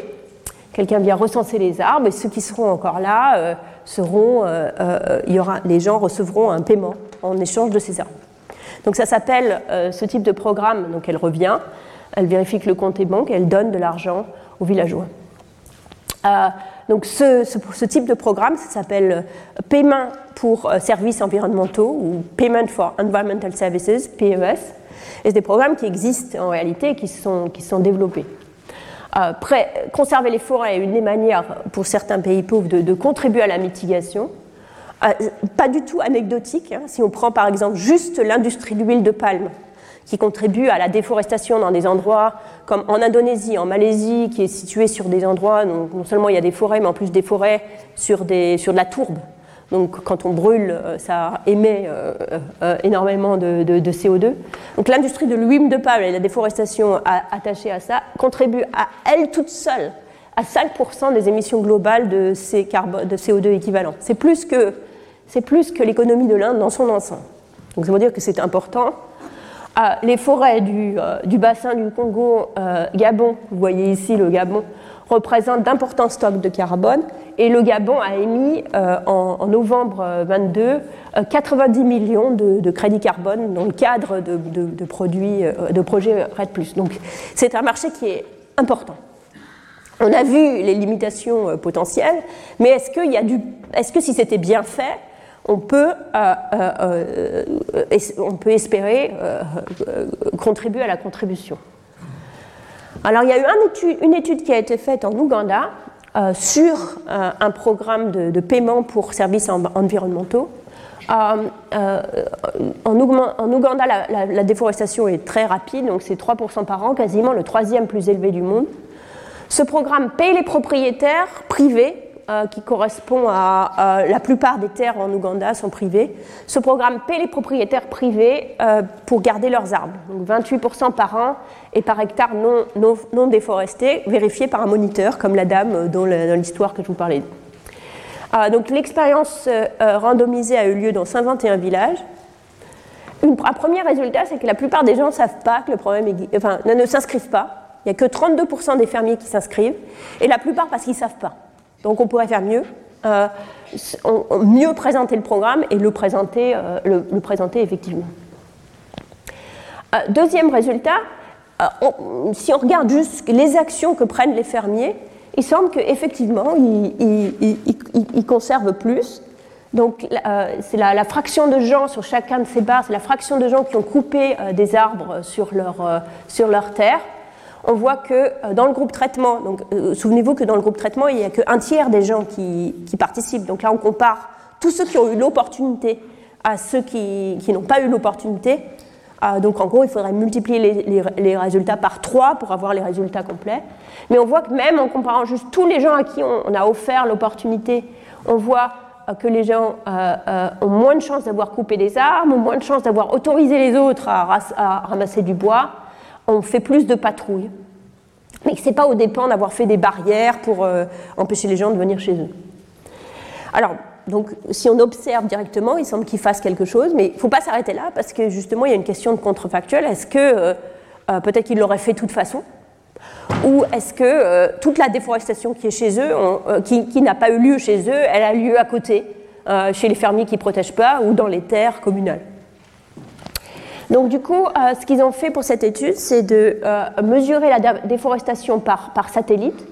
Donc au, temps numéro 1, on fait une photo, au temps numéro 2, à la fin, euh, un an plus tard, on fait une autre photo. Et la différence de, la densité est mesurée par, ce changement qui indique, donc le violet, c'est la, la, perte de, de, forêt dans une, dans une aire qu'on peut faire juste, qu'on peut même faire très détaillée. Euh, donc ce qu'ils font, euh, pour cette étude, c'est d'abord de regarder pour chaque fermier de faire un cercle qui correspond à son terrain euh, et de calculer la déforestation dans son terrain. Et on voit que la, déforestation dans le terrain des fermiers diminue. Et ensuite, dans le village en général, pour voir, pour vérifier euh, qu'il ne s'agit pas de, déplacer, euh, de déshabiller Pierre pour habiller Paul et de déplacer la, déforestation d'un endroit euh, ailleurs. Et on voit que c'est quand même, c'est aussi au niveau du village, il y a une forte diminution de la déforestation dans les endroits qui sont traités et comparé aux endroits qui sont contrôlés. C'est même plus important que les effets privés. Donc c'est quand même très encourageant, surtout que euh, c'est très peu cher. C'est 46 centimes par tonne de carbone euh, euh, qui n'est pas envoyé dans l'atmosphère. Si vous comparez ça à 189 dollars pour le coût social de carbone, ça vaut le coup. Et forcément, sur ces 46 centimes, il y en a à peu près la moitié qui va directement aux fermiers. Donc c'est même pas sûr que ce soit un coût parce que les fermiers, du coup, ils reçoivent plus d'argent, ils nourrissent plus leurs enfants, il y a des avantages directs à nourrir les fermiers. Donc ça, c'est encourageant. Euh, ça prouve que euh, euh, même s'il se trouve que les programmes qui ont été choisis par Vera ne sont pas efficaces, ça ne veut pas dire que les programmes ne peuvent pas être efficaces s'il y a une vraie volonté de les rendre efficaces. donc c'est un, mode, une, chose que les pays en développement peuvent faire, une chose qui ont plus de chances à le faire si leurs forêts, sont on leur donne une valeur au niveau de la planète. Et s'ils avaient l'argent pour, soit, pour le faire, parce qu'ils pourraient le distribuer à, leur, à leurs citoyens pour faire ça. Là, le, la, tension qu'on trouve, même dans un pays comme l'Inde, où je, vous ai l'argument que l'Inde devrait se préoccuper de ses propres émissions, euh, euh, mais l'argument est toujours, oui, mais là, euh, pour l'instant, le plus, important, c'est nos générations courantes. Il n'y a aucune raison qu'on se préoccupe du sort de la planète dans son ensemble, alors que la planète dans son ensemble couvre tous ces gens riches qui se sont déjà enrichis en mettant du carbone dans l'atmosphère. Donc il y a une idée pour les pays pauvres de se dire, là, pour l'instant, c'est nous d'abord, parce que c'est ça qui est important. Alors quelle peut être la réponse à ça? Bon, d'abord, on peut dire, bah, vous d'abord, mais en même temps, il y a quand même des gens encore plus pauvres que vous, ou encore plus, encore plus vulnérables que vous, euh, les îles, le Bangladesh, etc. Mais on peut aussi faire un autre argument qui est de dire, bon, très bien, vous ne vous intéressez pas au changement climatique, pas de problème, mais il se trouve que les émissions de carbone, de CO2 euh, euh, sont liées aux émissions d'autres agents qui vont dans l'air et qui tuent énormément les gens. Donc c'est ce qu'on appelle la copollution. Euh, dans les pays pauvres, les, émissions de carbone sont associées à des émissions de, particules fines, par exemple, qui sont, on l'a vu quand on parlait de santé, qui sont extrêmement létales aujourd'hui et maintenant. Donc on peut, rétorquer à, ben pour l'instant c'est pas vraiment notre sujet le plus, plus, urgent parce qu'on a des sujets de survie aujourd'hui de nos populations. On peut dire et on doit dire que les sujets de pollution sont des sujets de survie euh, dans, euh, euh, dans les pays pauvres. Donc ça c'est la, qualité de, la qualité de l'air. ou une mesure de la qualité de l'air, c'est la, fraction de, de particules très très fines, 2,5 euh, micro, 2,5 euh, qui sont vraiment les plus fines particules qui rentrent directement dans, vos poumons et de là dans votre sang et qui affectent la, durée et la qualité de la vie, comme on l'a vu dans notre cours sur la santé. Alors où est-ce qu'on les trouve? On les trouve dans des endroits où on, pourrait, lutter en même temps euh, contre euh, les émissions, en particulier pour ce qui est de l'Inde. Euh, on pourra lutter en même temps contre les émissions qui contribuent au changement climatique et contre les émissions de particules fines.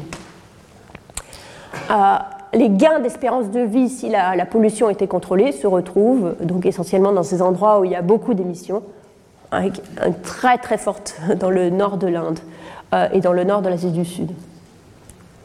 Alors pourquoi, pourquoi euh, mais malheureusement le contrôle de la pollution est aussi euh, difficile. Euh, c'est une, action qui ne paraît pas vraiment être une priorité dans beaucoup de pays en développement. Alors pourquoi? Il y a plusieurs raisons. D'abord, ça coûte cher. techniquement, ça peut être difficile.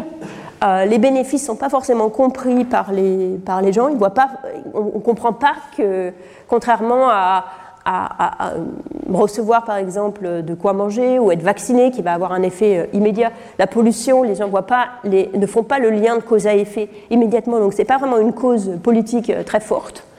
Euh, euh, c'est pas une priorité quand les gens sont pauvres, ils veulent s'enrichir d'abord, puis après. faire respecter les lois est difficile, même si on a des lois très bien établies dans les livres, pour réduire, comme c'est le cas par exemple en Inde, il y a des lois très strictes de contrôle de la pollution, mais personne ne les respecte. Les faire respecter, c'est difficile. Euh, et euh, euh, les, citoyens n'ont pas forcément confiance qu'une une, une, loi ou une régulation leur sera bénéfique quand elle est imposée. Donc la réponse classique à ce type de problème, si le gouvernement voit le bien, parce qu'il internalise mieux les externalités sur l'ensemble de la population, donc il voit le bien qu'il y aurait à, réduire les émissions mieux que chaque personne individuellement, c'est la régulation. C'est de dire, vous n'avez pas le droit de faire des feux euh, d'ordures à Delhi en hiver pour vous réchauffer parce que ça fait une pollution insupportable. Vous n'avez pas le droit de brûler les résidus euh, agricoles autour euh, des grandes villes. Vous n'avez pas le droit de conduire votre voiture avec numéro pair les lundis et numéro impair euh, euh, les mardis, etc. Donc c'est la, régulation et réguler les entreprises. donc c'est une réponse qui est nécessaire, mais c'est une réponse qui est difficile. J'ai travaillé, je ne vais pas avoir le temps d'en parler aujourd'hui, mais j'ai travaillé sur faire respecter la, réglementation de la pollution sur les entreprises en Inde, et c'est très difficile. Les, entreprises polluent bien, bien au-delà des limites autorisées. Euh, les inspecteurs font ce qu'ils peuvent, et tout le monde a beaucoup de mal à faire respecter ces lois. Donc aujourd'hui, je voudrais euh, euh, parler de deux études qui font deux propositions originales. Une, c'est euh, sur les résidus agricoles, le, même principe que le Payment for Environmental Services. Donc là, c'est payer, pas pour couper ses arbres, mais payer pour ne pas brûler les résidus. Et la deuxième chose, c'est un marché, un marché d'émissions. Alors parlons d'abord des, résidus. C'est Delhi euh, en, 2016, donc ça s'est empiré depuis. Aujourd'hui, on verrait peut-être même pas les, personnes au premier plan. Là. Euh, Delhi est une des villes les plus polluées du monde. Euh, en, hiver, à partir de, de, Diwali, qui se trouve à la fin du mois d'octobre, jusqu'au mois de, février, c'est irrespirable, pour tout un tas de raisons. en particulier, une malchance géographique qui est que Delhi est, dans une cuve et qu'il y a un phénomène d'inversion thermique qui fait que l'air pollué est, coincé euh, euh, sous, une sous, une couche d'air plus lourd et n'arrive pas à s'échapper. Mais en partie parce que euh, en partie parce qu'il y a beaucoup de, voitures et, et, de la production industrielle à Delhi, mais en partie, et dans une partie assez importante, à cause du brûlu des résidus de riz dans toutes les régions des, États, dans tous les États voisins, en particulier au Punjab.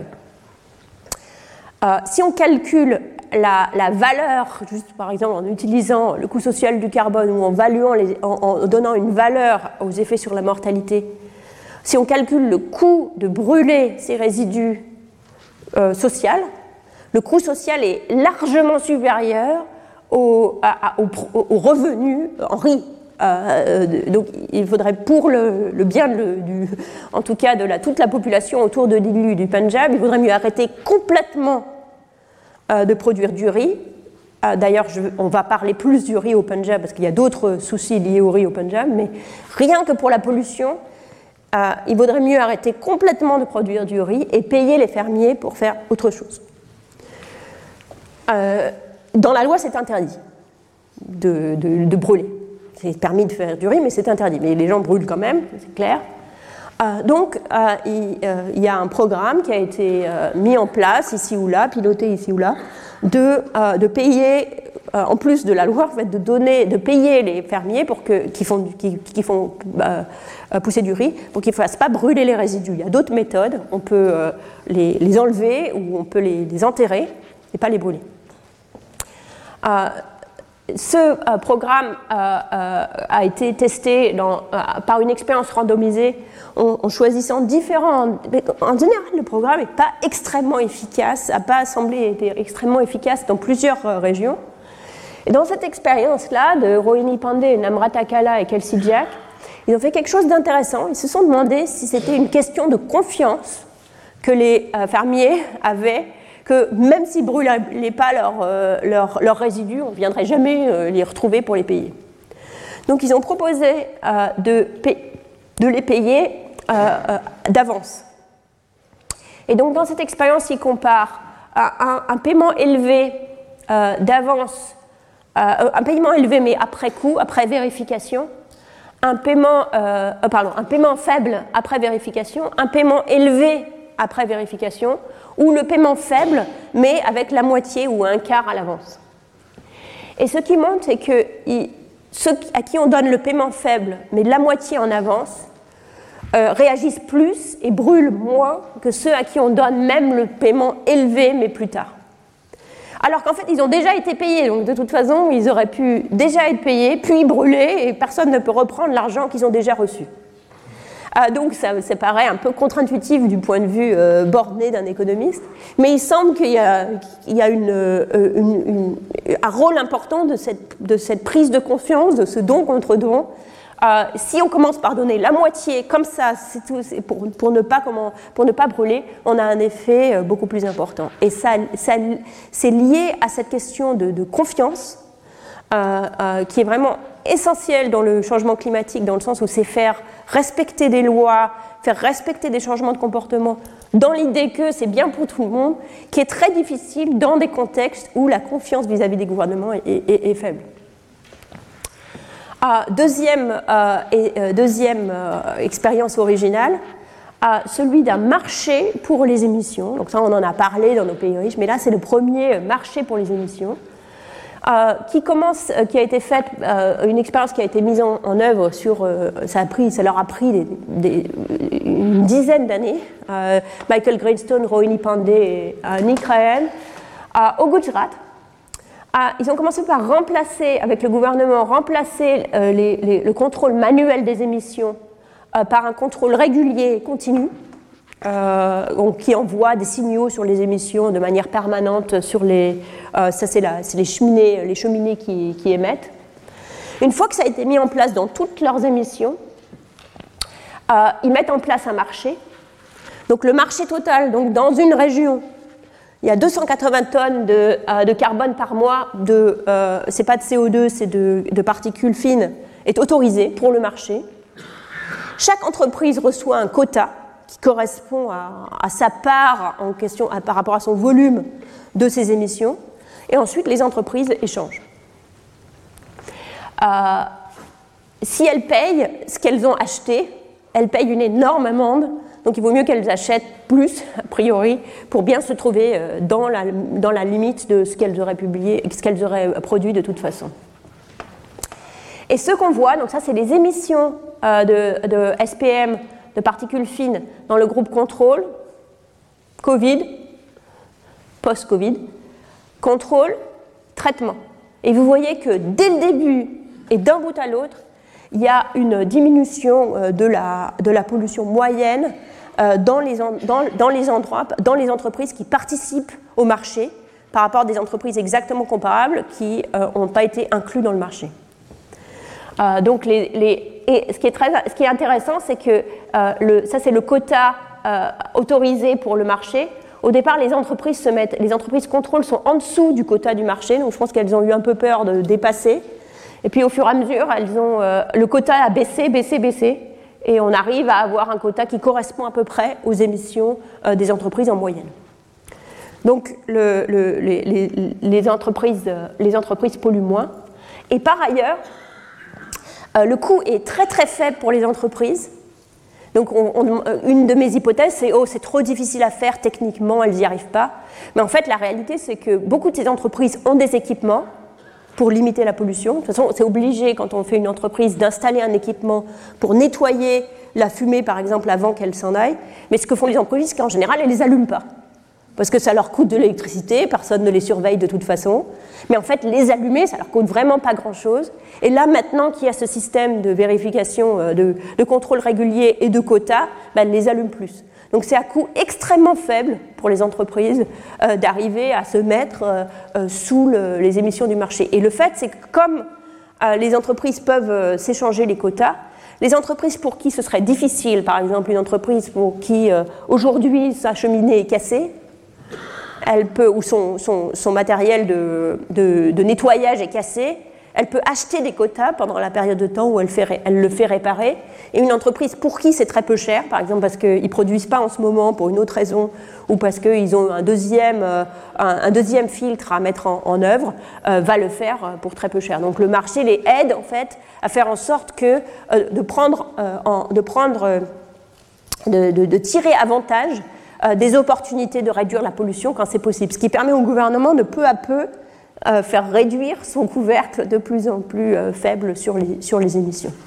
Donc ça, c'est une étude extraordinairement prometteuse. aussi parce que dans nos pays à nous, on, est, on, a certains, on a des marchés, on a des marchés pour le NOx, mais on n'a pas, complètement développé dans la capacité maximum les marchés d'émissions. Donc ça, c'est pour mitigation, premier défi. Le deuxième défi, c'est l'adaptation, puisque le changement climatique est avec nous, il aura lieu de toute façon, euh, et il faudra euh, s'y adapter. Alors, dans euh, nos, prochains, nos, prochains, livres, un de ces livres, il s'appelle Sélénie, donc vous voyez la petite Sélénie ici. Ah, et c'est une question de. C'est une, une, des choses qui va se produire à cause du changement climatique, c'est qu'il y a moins d'eau. Il y a de plus en plus de régions dans le monde qui euh, vont être sous stress très très fort en ce qui concerne la, disponibilité de, l'eau. Donc ici, ce qui fait lui, le, propriétaire terrien, Magou, c'est qu'il creuse de plus en plus profond, mais du coup, il n'y a plus d'eau pour, le, y a euh, le reste du village. Et la maîtresse explique ce qui se passe en réalité dans le monde. C'est que euh, en, creusant de plus en plus profond, la, nappe phréatique se, baisse de niveau. Et du coup, le, puits du village qui est moins profond n'y arrive plus, n'arrive plus au niveau de l'eau. Donc il faudrait soit creuser un nouveau puits, soit creuser plus profond pour le puits du village. Puis au fur et à mesure, évidemment, plus on, creuse profond, plus euh, il y aura finalement plus d'eau dans la nappe phréatique du tout. Donc ce qu'elle explique, c'est effectivement le mécanisme très très simple finalement que si on prend de l'eau dans une nappe phréatique, ben, le niveau baisse. Alors du coup, ils lui disent euh, mais arrêtez d'utiliser votre puits comme ça là. Et, il dit mais non, moi j'ai besoin de beaucoup d'eau pour arrêter mon, pour, pour, arroser mon riz. Et on voit effectivement que le riz, euh, le riz, il aime vivre les pieds dans l'eau et la tête au soleil. Donc les cultures de riz sont inondées. Il a besoin, il a besoin de beaucoup d'eau pour son riz. Alors à quoi ça correspond cette situation ah, C'est une description directe de ce qui se passe au Punjab, donc le même endroit où, euh, des gens comme M. Magou euh, euh, brûlent leur culture de riz en octobre et, étouffent les habitants de Delhi. au Punjab, historiquement, avant la Révolution verte, il n'y avait pas de riz. Ce n'était pas une région qui produisait du riz, c'est une région très sèche, donc il n'y a pas vraiment de raison de produire du riz au Punjab. Mais c'est aussi une région où, par ailleurs, le climat s'y prête bien. Et donc à partir des années 60-70, il y a une énorme augmentation de la production de riz au Punjab, de variétés arrangées, utilisation intense de l'irrigation. 100% des terres de production du riz au Punjab sont irriguées, dont trois quarts euh, avec, euh, euh, par, des, par des puits, comme celui de M. Magout, qui tirent directement dans, dans la nappe phréatique. Le reste, c'est par des systèmes de canaux mais il y a assez peu de canaux, euh, donc il y a assez peu d'eau terrestre, donc presque toute l'eau qui est prise est sous-terrestre.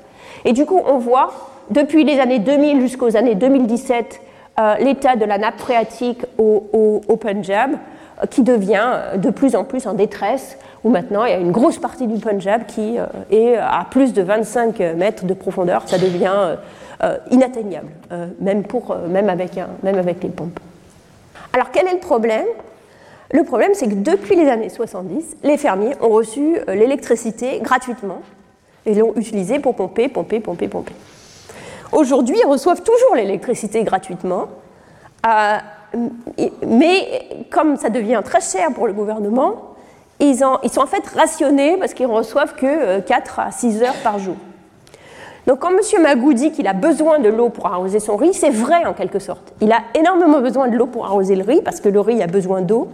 Et on le voit parce que les, comme, ils ont que, comme, les fermiers n'ont que 4 à 6 heures d'eau, d'électricité, on peut comparer les fermiers qui, euh, qui ont des puits, euh, qui ont besoin de creuser très profond et qui donc utilisent plus d'électricité pour le même volume d'eau, et on peut comparer à quel point leurs profits sont plus faibles par rapport à des gens qui ont l'eau plus, plus, près de la surface et donc euh, arrivent à pomper plus facilement. Et on voit que ceux qui euh, ont euh, l'électricité, ceux qui ont l'électricité plus proche, peuvent, ont des profits plus élevés. Donc aujourd'hui au Punjab, les fermiers, dans l'état actuel de leur récolte, utilisent l'eau, de la, ne la gaspillent pas, ils la gaspillent plus, c'est pas vrai de manière marginale, c'est-à-dire dans la décision individuelle de chaque fermier. D'où leur décision très très forte des propositions de leur faire payer, l'eau, finalement, ou de leur faire payer l'électricité, qui est perçue comme une trahison de tous les investissements qu'on leur a demandé de faire, qu'ils ont fait depuis, plusieurs générations pour aujourd'hui. Même si le, riz n'est pas traditionnel au Punjab, aujourd'hui, les, fermiers qui produisent du riz, leurs parents produisent du riz, leurs grands-parents produisaient du riz. Donc pour eux, c'est ce qu'ils font. Et on, attaque en fait leur mode de vie, même si c'est un mode de vie qui est inadapté, qu'il a toujours été et qu'il est de plus en plus euh, à la situation actuelle. Donc là, euh, je fais intervenir le père de M. Magou. En fait, il faudrait faire intervenir le grand-père, je pense qui lui dit Mais mon fils, le riz n'est pas fait pour un endroit chaud et sec comme ici. Autrefois, on plantait du millet. Il est plus résistant et demande moins bien d'eau. Donc, il essaye de faire repasser au millet. Le maïs, le maïs sera une possibilité aussi pour le Punjab. Une autre possibilité, donc lui, il, réfléchit, il se dit Ah, bon, peut-être, euh, je pourrais faire du millet. Une autre possibilité, c'est les légumes.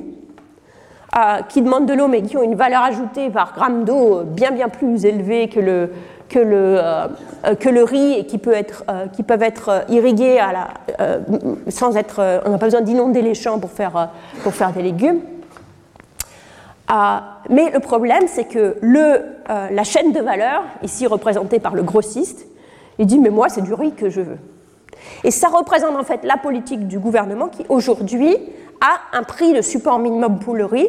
Donc si, les gens, euh, si le fermier produit du riz, il sait qu'il pourra le vendre, c'est sûr, et il sait à quel prix. Alors que s'il passe à ces cultures plus, euh, euh, qui seraient plus rationnelles dans le cadre, de, dans le cadre du Punjab aujourd'hui, comme le millet et les légumes, et en fait il n'est pas sûr de trouver un marché parce qu'il n'y a pas de chaîne de valeur qui correspond. C'était un peu compliqué d'expliquer ça euh, directement aux enfants, donc c'est pour ça que je l'ai mis sous la forme du méchant euh, grossiste qui dit Moi, c'est du riz qu'il me faut. Donc la seule solution durable pour le Punjab, ce serait de changer de culture, de juste de dire bon, on va faire payer aux fermiers, c'est pas en tant que tel pas suffisant. Ça exige une mobilisation de l'ensemble de la chaîne de valorisation, qui est loin d'être assurée. Et aujourd'hui, par exemple, il y a une, recherche en Ouganda qui montre que quand les fermiers augmentent la qualité de leur production, ils ne sont pas payés pour l'augmentation de la qualité de la production. Et donc, euh, ils sont un petit peu inquiets pour ça. Du coup, la perte d'accès à l'eau ne conduit pas au changement automatique des cultures. il faut ça, plus un soutien, à la fois technologique et, du marché. Alors ici, dans le, dans l'expérience, euh, euh, dans, le, livre, ce qui illustre, disons, le soutien, c'est euh, des, représentants d'une chaîne. Là, pour l'instant, c'était la, version précédente, c'est des grossistes en général, mais pour, rendre les choses plus concrètes, ce sera les représentants d'une chaîne de magasins, comme il en existe ailleurs, disons, qui sont sensibles à. Qui, qui, veulent des légumes pour leurs clients, et donc qui expliquent à la fois euh, comment, quoi planter et comment le faire euh, pour avoir la qualité suffisante et qui garantissent un, objet. Et on les voit du coup euh, cultiver à la fois des, légumes de bonne qualité et aussi avec des processus comme par exemple de mettre de la paille sur le sol, de l'irrigation au goutte à goutte qui préserve, préserve l'eau. Donc on voit ici l'irrigation goutte à goutte qui qui permet d'amener l'eau, qui est une technique réelle qui admet de l'eau plante par plante, qui gaspille euh, beaucoup, beaucoup, beaucoup moins d'eau, évidemment. Il y a une expérience au Bangladesh euh, qui illustre exactement ce, mécanisme. C'est une expérience qui apprend euh, aux, fermiers à utiliser un, système qui n'est pas l'irrigation goutte à goutte, mais c'est pour cultiver un, nouveau, euh, une nouvelle technique pour économiser l'eau, c'est l'alternance sec-inondé. C'est-à-dire au lieu d'avoir toujours les champs inondés, on a les champs mouillés une partie du temps, secs une partie du temps, mouillés une partie du temps, secs une partie du temps. Du coup, ça dépense beaucoup, beaucoup moins d'eau. Et là, ce qu'ils font, c'est qu'ils comparent deux types de régions des régions où les fermiers euh, payent euh, un prix fixe pour avoir accès à l'eau, quelle que soit la quantité qu'ils utilisent. C'est au Bangladesh, donc ils payent pour l'eau, mais soit ils payent un, abonnement fixe, soit ils payent un abonnement au volume, donc les endroits noirs payent un abonnement fixe, les endroits verts payent un, abonnement au volume, donc en principe ils, ont besoin de, faire attention à ce qu'ils dépensent d'eau. Et ce qui montre, c'est que dans les endroits où les gens euh, payent l'eau au volume ils répondent à cette nouvelle technique, ils l'adoptent, tandis que dans les endroits où ils payent un prix fixe, ils ne l'adoptent pas. Donc c'est une combinaison qu'il faut entre euh, les incitations sous la forme de ne pas avoir accès à la ressource sans aucun, aucune valorisation euh, des, euh, des, pertes que ça implique de, de gaspiller l'eau ou de gaspiller l'électricité. Et en même temps, ce n'est pas suffisant ça, il faut aussi euh, qu'on soit la combinaison d'avoir un accès à la chaîne de valeur et d'avoir euh, euh, de connaître les techniques qui permettent de, de conserver l'eau et de, produire des meilleurs, des meilleurs, des, meilleurs, des, cultures différentes, plus adaptées. Donc il faut les deux en fait en combinaison. Quand le désert est déjà là, il faudra, ce qui est déjà le cas par exemple dans le Sahel, on voit les sols très très dégradés sur toute la bande du Sahel.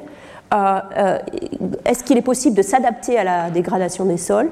Il y a une étude qui est très optimiste au Sahel qui montre qu'il est possible de former ce qu'on appelle les demi-lunes ah, ces demi-lunes sont des, euh, c'est du travail euh, humain, c'est tout. Hein, ça demande du temps, mais pas de matériel particulier.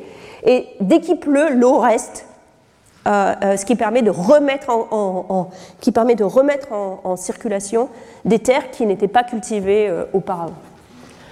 Et ce qui montre dans cette, dans cette étude, c'est que la formation euh, les, fermiers ont tellement, tellement besoin de, euh, de, techniques que la formation suffit à faire adopter les demi-lunes.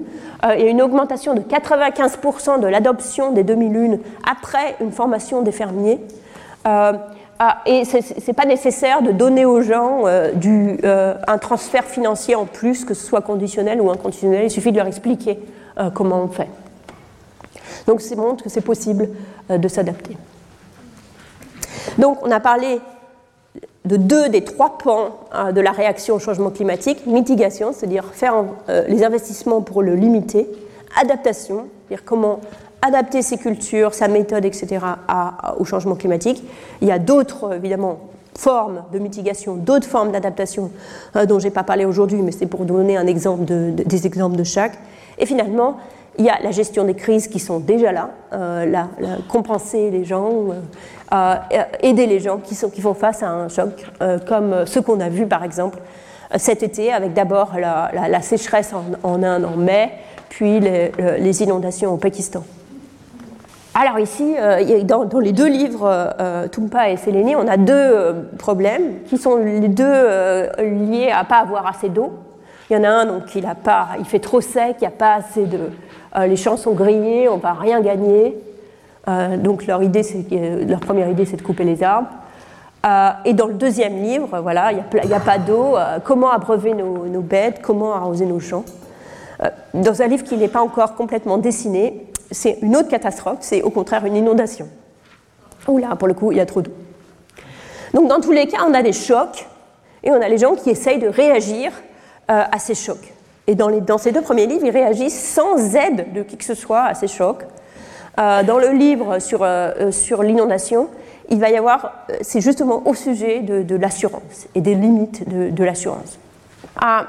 alors, en plus des pertes moyennes qu'on peut prévoir avec le changement climatique, il y a aussi une énorme dose d'incertitude euh, qui est ici euh, euh, représenté dans les, dans les, dans les chiffres qui, qui, pensent aux pertes moyennes dues en trillions de dollars dues au changement climatique, avec des bandes qui reflètent la mesure de notre ignorance, ou au moins 95% de notre ignorance, c'est-à-dire les 95 scénarios les plus probables, 95% des scénarios les plus probables, donc des bandes qui sont très très larges.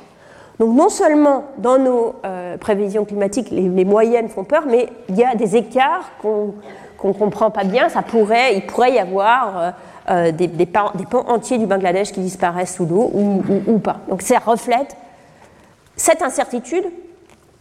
C'est une incertitude dans nos calculs, mais ça reflète le risque que les gens vivent aujourd'hui. Donc quand on parle de changement climatique, il ne faut pas seulement se poser la question oh, il fera, de plus en plus chaud en moyenne, donc ça va avec une série de, problèmes moyennes, mais aussi ça augmente la, probabilité de, catastrophe. Et quand ça augmente la probabilité de catastrophe, ça, euh, euh, ça pose la question de comment compenser les, citoyens dans ces catastrophes. Alors, la réponse traditionnelle, c'est ah ben, c'est des catastrophes, il y a, l'assurance qui permet de, faire face. Euh, et en particulier pour ce qui est les catastrophes climatiques, euh, une réponse euh, populaire, c'est de dire bah, on peut assurer les gens contre des risques qui ne dépendent pas du tout d'eux, puisqu'on n'a pas de problème de comportement. On peut assurer les gens de manière paramétrique, par exemple, contre il fait trop chaud ou il fait trop froid. Donc, L'avantage de ces, expériences, de ces assurances paramétriques, c'est que ben, vous achetez une assurance pour tant d'hectares de votre champ. Je n'ai pas besoin de venir chez vous pour vérifier s'il s'est passé quelque chose dans vos champs. Vous êtes payé dès qu'il n'a pas plu ou au contraire il a trop plu. Parce que, voilà, on, suppose que s'il n'a pas plu ou s'il a trop plu, vous avez des pertes chez vous. Donc ça, ça paraît vraiment très très attirant parce qu'on se dit, voilà, c'est simple, il n'y euh, euh, a pas de problème, c'est facile à administrer, euh, les paiements sont automatiques, donc c'est quelque chose que le marché privé pourrait, pourrait faire. Sauf que, en fait, la demande pour ce type d'assurance est extrêmement faible dès que les gens doivent payer pour, pour, l'assurance. c'est une étude de, une étude de, de Dean Carlin et de Chris Udry qui euh, offre euh, aux, fermiers euh, ce type d'assurance paramétrique pour le, contre le mauvais temps, contre les sécheresses ou les, ou les inondations au Ghana. Bon, si l'assurance est gratuite, tout le monde en veut, c'est pas tellement étonnant, mais au fur et à mesure que le prix augmente, plus personne n'en veut. Et à 14 CD par, par acre, qui est le prix que l'assurance devrait faire payer pour rentrer dans ses frais, euh, c'est ce qu'on appelle le prix euh, euh, actuariel honnête, je ne sais pas si c'est exactement la traduction en français, mais enfin c'est le prix qui, qui, équivaut les pertes moyennes aux, rentrées sous la forme de primes d'assurance. personne n'en veut. Alors, d'une part, c'est un fait. Si personne n'en veut, ça veut dire que personne n'est en fait assuré contre ces dommages. D'autre part, on peut se poser la question de pourquoi. Euh, maintenant n'est pas le moment de, rentrer en détail pourquoi. On pourrait passer euh, deux heures à parler, d'assurance, je le ferai probablement euh, l'année prochaine. Mais en, très rapidement, euh, il y a deux sujets qui limitent très fortement la popularité de l'assurance. L'une, c'est ce qu'on appelle le risque, risque restant, ce qui reste de risque. C'est-à-dire qu'avec une assurance paramétrique, il peut se trouver que, en moyenne, la, pluie est correcte, mais pas chez vous. Donc vous n'êtes pas complètement assuré. C'est un peu, même en vous assurant, vous achetez une espèce de ticket de loterie qui peut-être vous protégera, mais peut-être pas. Donc c'est difficile à, comprendre et accepter une réduction du risque et pas une élimination du risque. Et d'autre part, il y a de gros problèmes de confiance, parce que c'est vous qui payez avant à l'assurance, et ensuite c'est eux qui décident d'une manière qui est assez opaque, euh, qui est d'autant plus opaque qu'il y a un algorithme derrière, euh, que c'est opaque, que vous voyez personne arriver chez vous, et qui va vous dire que ah ben justement, cette année, ça ne marche pas. Euh, donc, j'ai étudié l'assurance, l'assurance santé, mais c'était un petit peu euh, similaire. Où les gens sont furieux euh, quand ils ont l'impression légitime d'avoir fait face à une crise, mais que pour une raison ou pour une autre, cette crise n'est pas, couverte. Du coup, le, risque, le, marché de l'assurance laisse énormément de, de, trous pour des raisons rationnelles, irrationnelles ce qui laisse au gouvernement une responsabilité d'être en fait l'assureur de dernier ressort euh, pour euh, les risques climatiques. Ce qui nous conduit en fait, ce qui nous ramène à notre discussion d'hier, qui devient un problème de protection sociale, c'est-à-dire comment aider les gens qui font face à, une catastrophe, euh, comment venir à leur aide facilement, efficacement, de manière équitable d'un endroit à l'autre et rapide, etc. Donc ça devient tout un problème logistique, qui euh, devient de plus en plus euh, immédiat et urgent pour les pays qui font face à de plus en plus de, ces catastrophes. Donc on a parlé des défis pour les de la pensée magique dans les pays riches, les défis pour les pays pauvres. Maintenant, quels sont les défis pour nous tous? D'abord, il est bon de rappeler, mais je pense que c'est évident à la fin de cette, euh, euh, cette, j'espère que c'est évident à la fin de ces, deux heures, qu'il n'est pas possible de s'attaquer au changement climatique sans s'attaquer à la redistribution d'un pays à l'autre, entre les pays riches et les pays pauvres. Et il n'est pas possible non plus de s'attaquer au changement climatique sans s'attaquer à la redistribution à l'intérieur euh, de chaque pays. Pourquoi euh, la première chose, la redistribution dans les pays pauvres? Ben D'abord, mettez-vous dans la peau d'un dirigeant de l'Inde. Euh, euh, je, vous ai montré cette courbe pour l'ensemble du monde, c'est-à-dire les dommages, la mortalité liée à la température. Et vous voyez que la mortalité liée à la température dans les pays chauds et riches est beaucoup plus faible que dans les pays chauds et à moyen revenu, et encore plus faible que dans les pays chauds et pauvres. Donc si vous pensez que personne ne va venir à votre aide pour euh, vous, vous aider à vous adapter au changement climatique, la manière la plus sûre euh, de vous adapter vous-même, c'est de devenir le plus riche le plus vite possible. Euh, et donc, pour un pays comme, l'Inde, par exemple, c'est de dire je suis désolé, mais je ne peux pas me préoccuper de changement climatique en limitant la croissance de mon économie euh, en, par exemple, disant on ne va pas utiliser de, charbon. Autre problème, c'est que la, la manière de se protéger contre l'augmentation des températures, c'est d'utiliser plus d'énergie. Donc dans les pays qui peuvent se le permettre, euh, comme la Chine, l'Inde, le, Brésil, euh, le, les, les, prédictions d'utilisation d'énergie, en particulier d'électricité, euh, euh, à cause du changement climatique sont que ce sont ces pays-là, d'abord les États-Unis vont augmenter leur euh, production électrique de 2, de 2% à cause du changement climatique, la Chine de 9%, l'Inde de 145% par rapport à ce qu'il qui consomme aujourd'hui. Parce que, au fur et à mesure que l'Inde va à la fois s'enrichir et devenir de plus en plus chaude, les, euh, les, les, familles, les entreprises, les bureaux, etc., vont s'équiper de plus en plus d'air conditionné et euh, euh, l'électrification va, se produire à marche forme. L'air conditionné, paraît anecdotique, mais c'est extraordinairement important. C'est une, solution de court terme et un problème à long terme, d'autre part parce que ça demande de l'énergie, d'une part parce que ça demande de l'énergie, d'autre part parce que ça émet euh, des, des, fluors euh, qui eux-mêmes contribuent au réchauffement de la planète. Alors pas ceux que vous utilisez dans votre maison si vous avez l'air conditionné, parce qu'aujourd'hui ils l'émettent moins, mais, tous, mais ceux qui ont été installés historiquement en Inde, en Chine, etc., émettent énormément de gaz fluorés qui, ont un équivalent carbone très très fort. et il y a eu un accord à Kigali il y, a, maintenant de plusieurs années sur la réduction de l'installation de ces anciennes machines à air conditionné.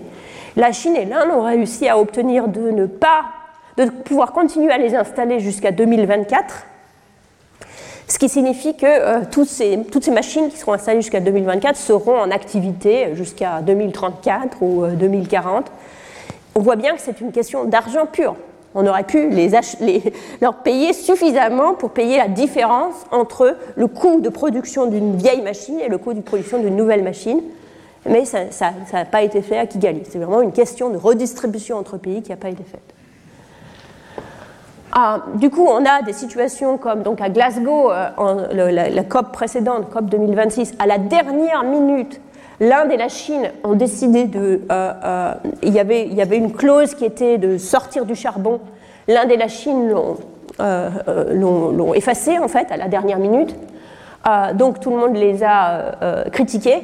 Mais en fait, c'était on voit bien une raison pour euh, l'Inde euh, on voit bien pourquoi l'Inde pour un peu en arriver à, ce calcul-là. C'est-à-dire si elle n'est pas persuadée qu'on peut la compenser pour arriver à un, chemin d'adaptation aussi rapide que si simplement elle continue à avoir des centrales à charbon, on peut se dire qu'on peut expliquer pourquoi elle continue le charbon. Et quand des pays essayent de, essayent de, de faire autrement, comme l'Équateur par exemple qui a réussi à, qui, avait, qui voulait euh, arrêter de forer pour récupérer du pétrole.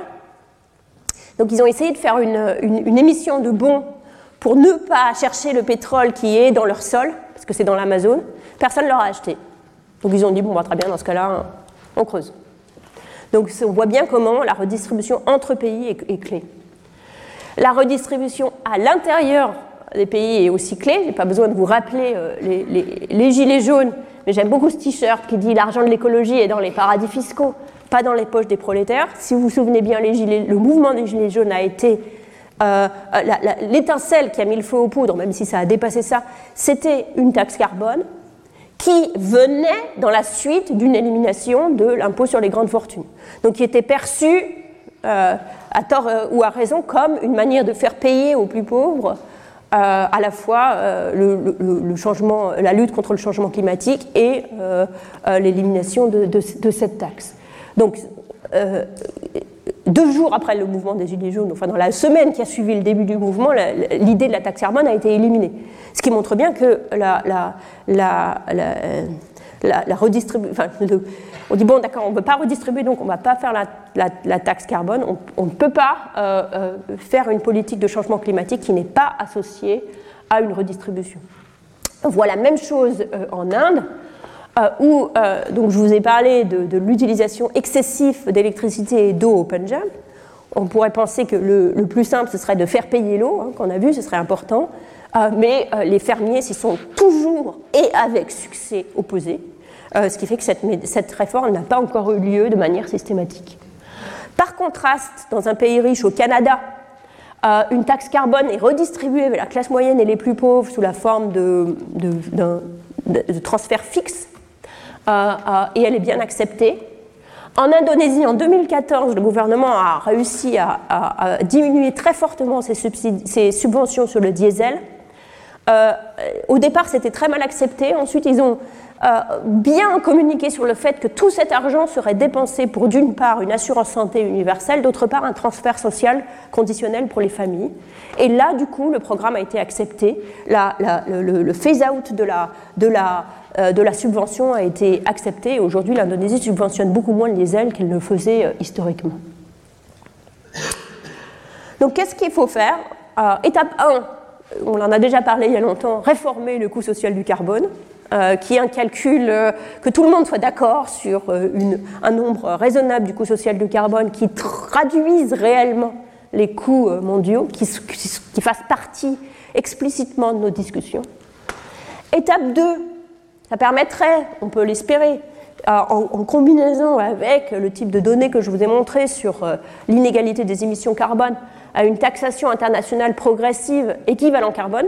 Je dis équivalent carbone parce qu'une taxe carbone politiquement très difficile, euh, justement à cause de l'incidence qui est perçue d'être plus forte sur les plus pauvres, euh, mais une taxe, une surtaxe euh, internationale portant sur les citoyens les plus riches, donc très très progressive, sur les citoyens ou sur les firmes d'ailleurs, et sur les firmes les plus riches, et pas tellement sur les firmes, il pourrait y avoir un surcoût, pour, euh, un surcoût carbone, un surcoût pollution, qui serait lié au bilan carbone des entreprises et, à une bonne valorisation au coût social du carbone qu'on a calculé ensemble.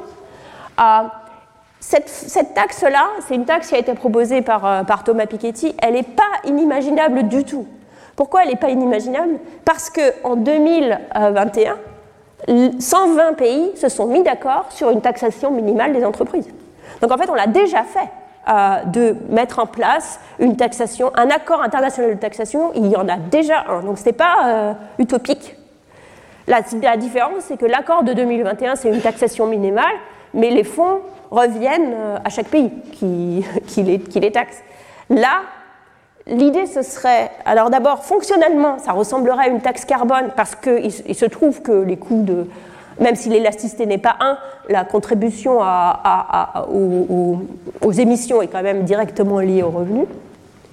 Et euh, les montants collectés, contrairement à, la taxe de 2021 sur les, sur les entreprises qui, qui revient à chaque pays, la différence, c'est qu'elle pourrait être attribuée à un fonds qui serait euh, destiné exclusivement aux pays pauvres pour lutter contre à la fois le changement climatique futur et les pertes existantes du changement climatique. Pourquoi il faudrait faire quelque chose comme ça? Vous pourriez me dire, mais ça existe déjà en fait ce fonds. COP27, un fonds pour pertes et dommages, avec un petit bémol, il n'y a pas du tout de financement prévu. Donc revenons en histoire, COP 15, 2009, j'ai rajouté un zéro, euh, engagement de mobiliser 100 milliards par an d'ici 2020 pour les pays en développement. Bon, on peut voir ce qui s'est passé depuis, depuis là. Rapport de l'OCDE, un financement climatique fourni depuis 2015. Euh, donc l'engagement total était de 100 millions. On a progressé jusqu'à 83 millions, donc en dessous des 100 millions en 2020 dont 80, euh, euh, plus de 80% sont des euh, prêts et pas des dons. dont une grosse partie sont des financements privés, donc des prêts privés, et la plus grande partie sont pour des efforts de mitigation. Donc on est très très loin des engagements, parce que 100, 100 milliards par an, ce n'est pas la même chose que 83 milliards de prêts. Euh, donc on est très très loin de respecter, euh, surtout si c'est des prêts qui sont essentiellement pour la mitigation. Donc en fait, on prête aux gens, au, pays, pour faire des projets qui bénéficient, tout, qui, bénéficient tout le monde, et pas juste eux, puisque c'est la mitigation. La mitigation, les bénéfices sont répartis à tout le monde. Donc nous prêtons, pas forcément à taux euh, très favorable, beaucoup d'argent pour faire des projets qui nous bénéficient autant qu'à leurs bénéficiaires. Donc on voit bien qu'il y a un gros problème sur le respect des engagements de la COP 15. On a vu pendant l'expérience de Covid que ce soit notre capacité de faire des transferts financiers aux pays pauvres, euh, alors que nous-mêmes, on, dépensait 24% de notre PIB, ou de faire des transferts de vaccins vers les pays pauvres, que euh, si, nous ne lions, nous lions, pas les mains en tant que communauté internationale de pays riches, nous n'agirons pas. Hein, c'est clair qu'il n'y a pas d'engagement, euh, ça ne suffit pas de, faire des promesses. Hein. ça paraît, je pense qu'on l'a démontré on l'a démontré amplement. Euh, d'où euh, euh, l'intérêt de, cette taxe. Une taxe progressive sur une base individuelle, c'est-à-dire individuelle d'individus ou de firmes, ou les deux d'ailleurs, évite de faire peser la responsabilité dommages sur les citoyens pauvres ou des classes moyennes des pays riches, qui ont déjà en fait fait l'effort suffisant, puisqu'en Europe, en termes de consommation par tête, ils sont déjà dans les clous. Ça évite aussi d'ailleurs, puisque c'est au niveau individuel, pas au niveau de pays, de laisser filer à les citoyens riches de la Chine ou de l'Inde, puisqu'ils seront en principe couverts euh, par cette taxe, les Ambani, les Adani, etc., les firmes pétrolières. Et ça crée, donc ça crée, on espère que ça crée une incitation à réduire la consommation dans une certaine mesure, et ça, créerait un mécanisme de, financement durable pour le fonds qui a été euh, évoqué à, à Sharm el-Sheikh ou pour un autre fonds pour de compensation, de mitigation et d'adaptation pour, euh, pour les pays pauvres. il reste de nombreuses questions épineuses euh, sur l'organisation de, ce fonds, évidemment, hein, comment il est gouverné, comment il est utilisé, comment les pays auraient le droit, feraient valoir leur droit à, à l'usage de ce fonds que je, ne prétends pas avoir résolu, mais qui serait, je pense, euh, qu'on pourrait résoudre. Euh, donc je pense que c'est une piste qui est, euh, qui est très, très, très intéressante. pour conclure, parce que les, les, coûts du, parce que la, responsabilité du changement climatique est, chez les citoyens riches, mais les coûts sont essentiellement chez les citoyens pauvres, c'est ce qu'on appelle un problème politique infernal. Euh, c'est un problème politique très difficile. J'ai proposé euh, euh, des, solutions sur, des problèmes bien, très très partiels ici ou là. Une solution d'architecture un peu plus ambitieuse que je ne sais pas si elle est réalisable ou pas. on est à peine commencé, mais c'est vraiment essentiel de, de se lancer dans ce combat. Et ça veut dire que pour chacun d'entre nous, chacun d'entre vous, c'est pas juste euh, la lutte contre le changement climatique, elle, ne s'arrête pas à euh, recycler euh, ou éteindre la lumière, que ça passe par là. Elle ne peut que passer par l'action citoyenne et politique. Elle ne peut passer que par que parce que, parce que finalement, elle doit passer par des réponses des gouvernements. Et les, les gouvernements qui sont élus et qui nous représentent sont ceux pour lesquels nous votons. Donc, je vous remercie beaucoup euh, d'être euh, là euh, toutes ces séances. Retrouvez tous les contenus du Collège de France sur www.colège-2-france.fr.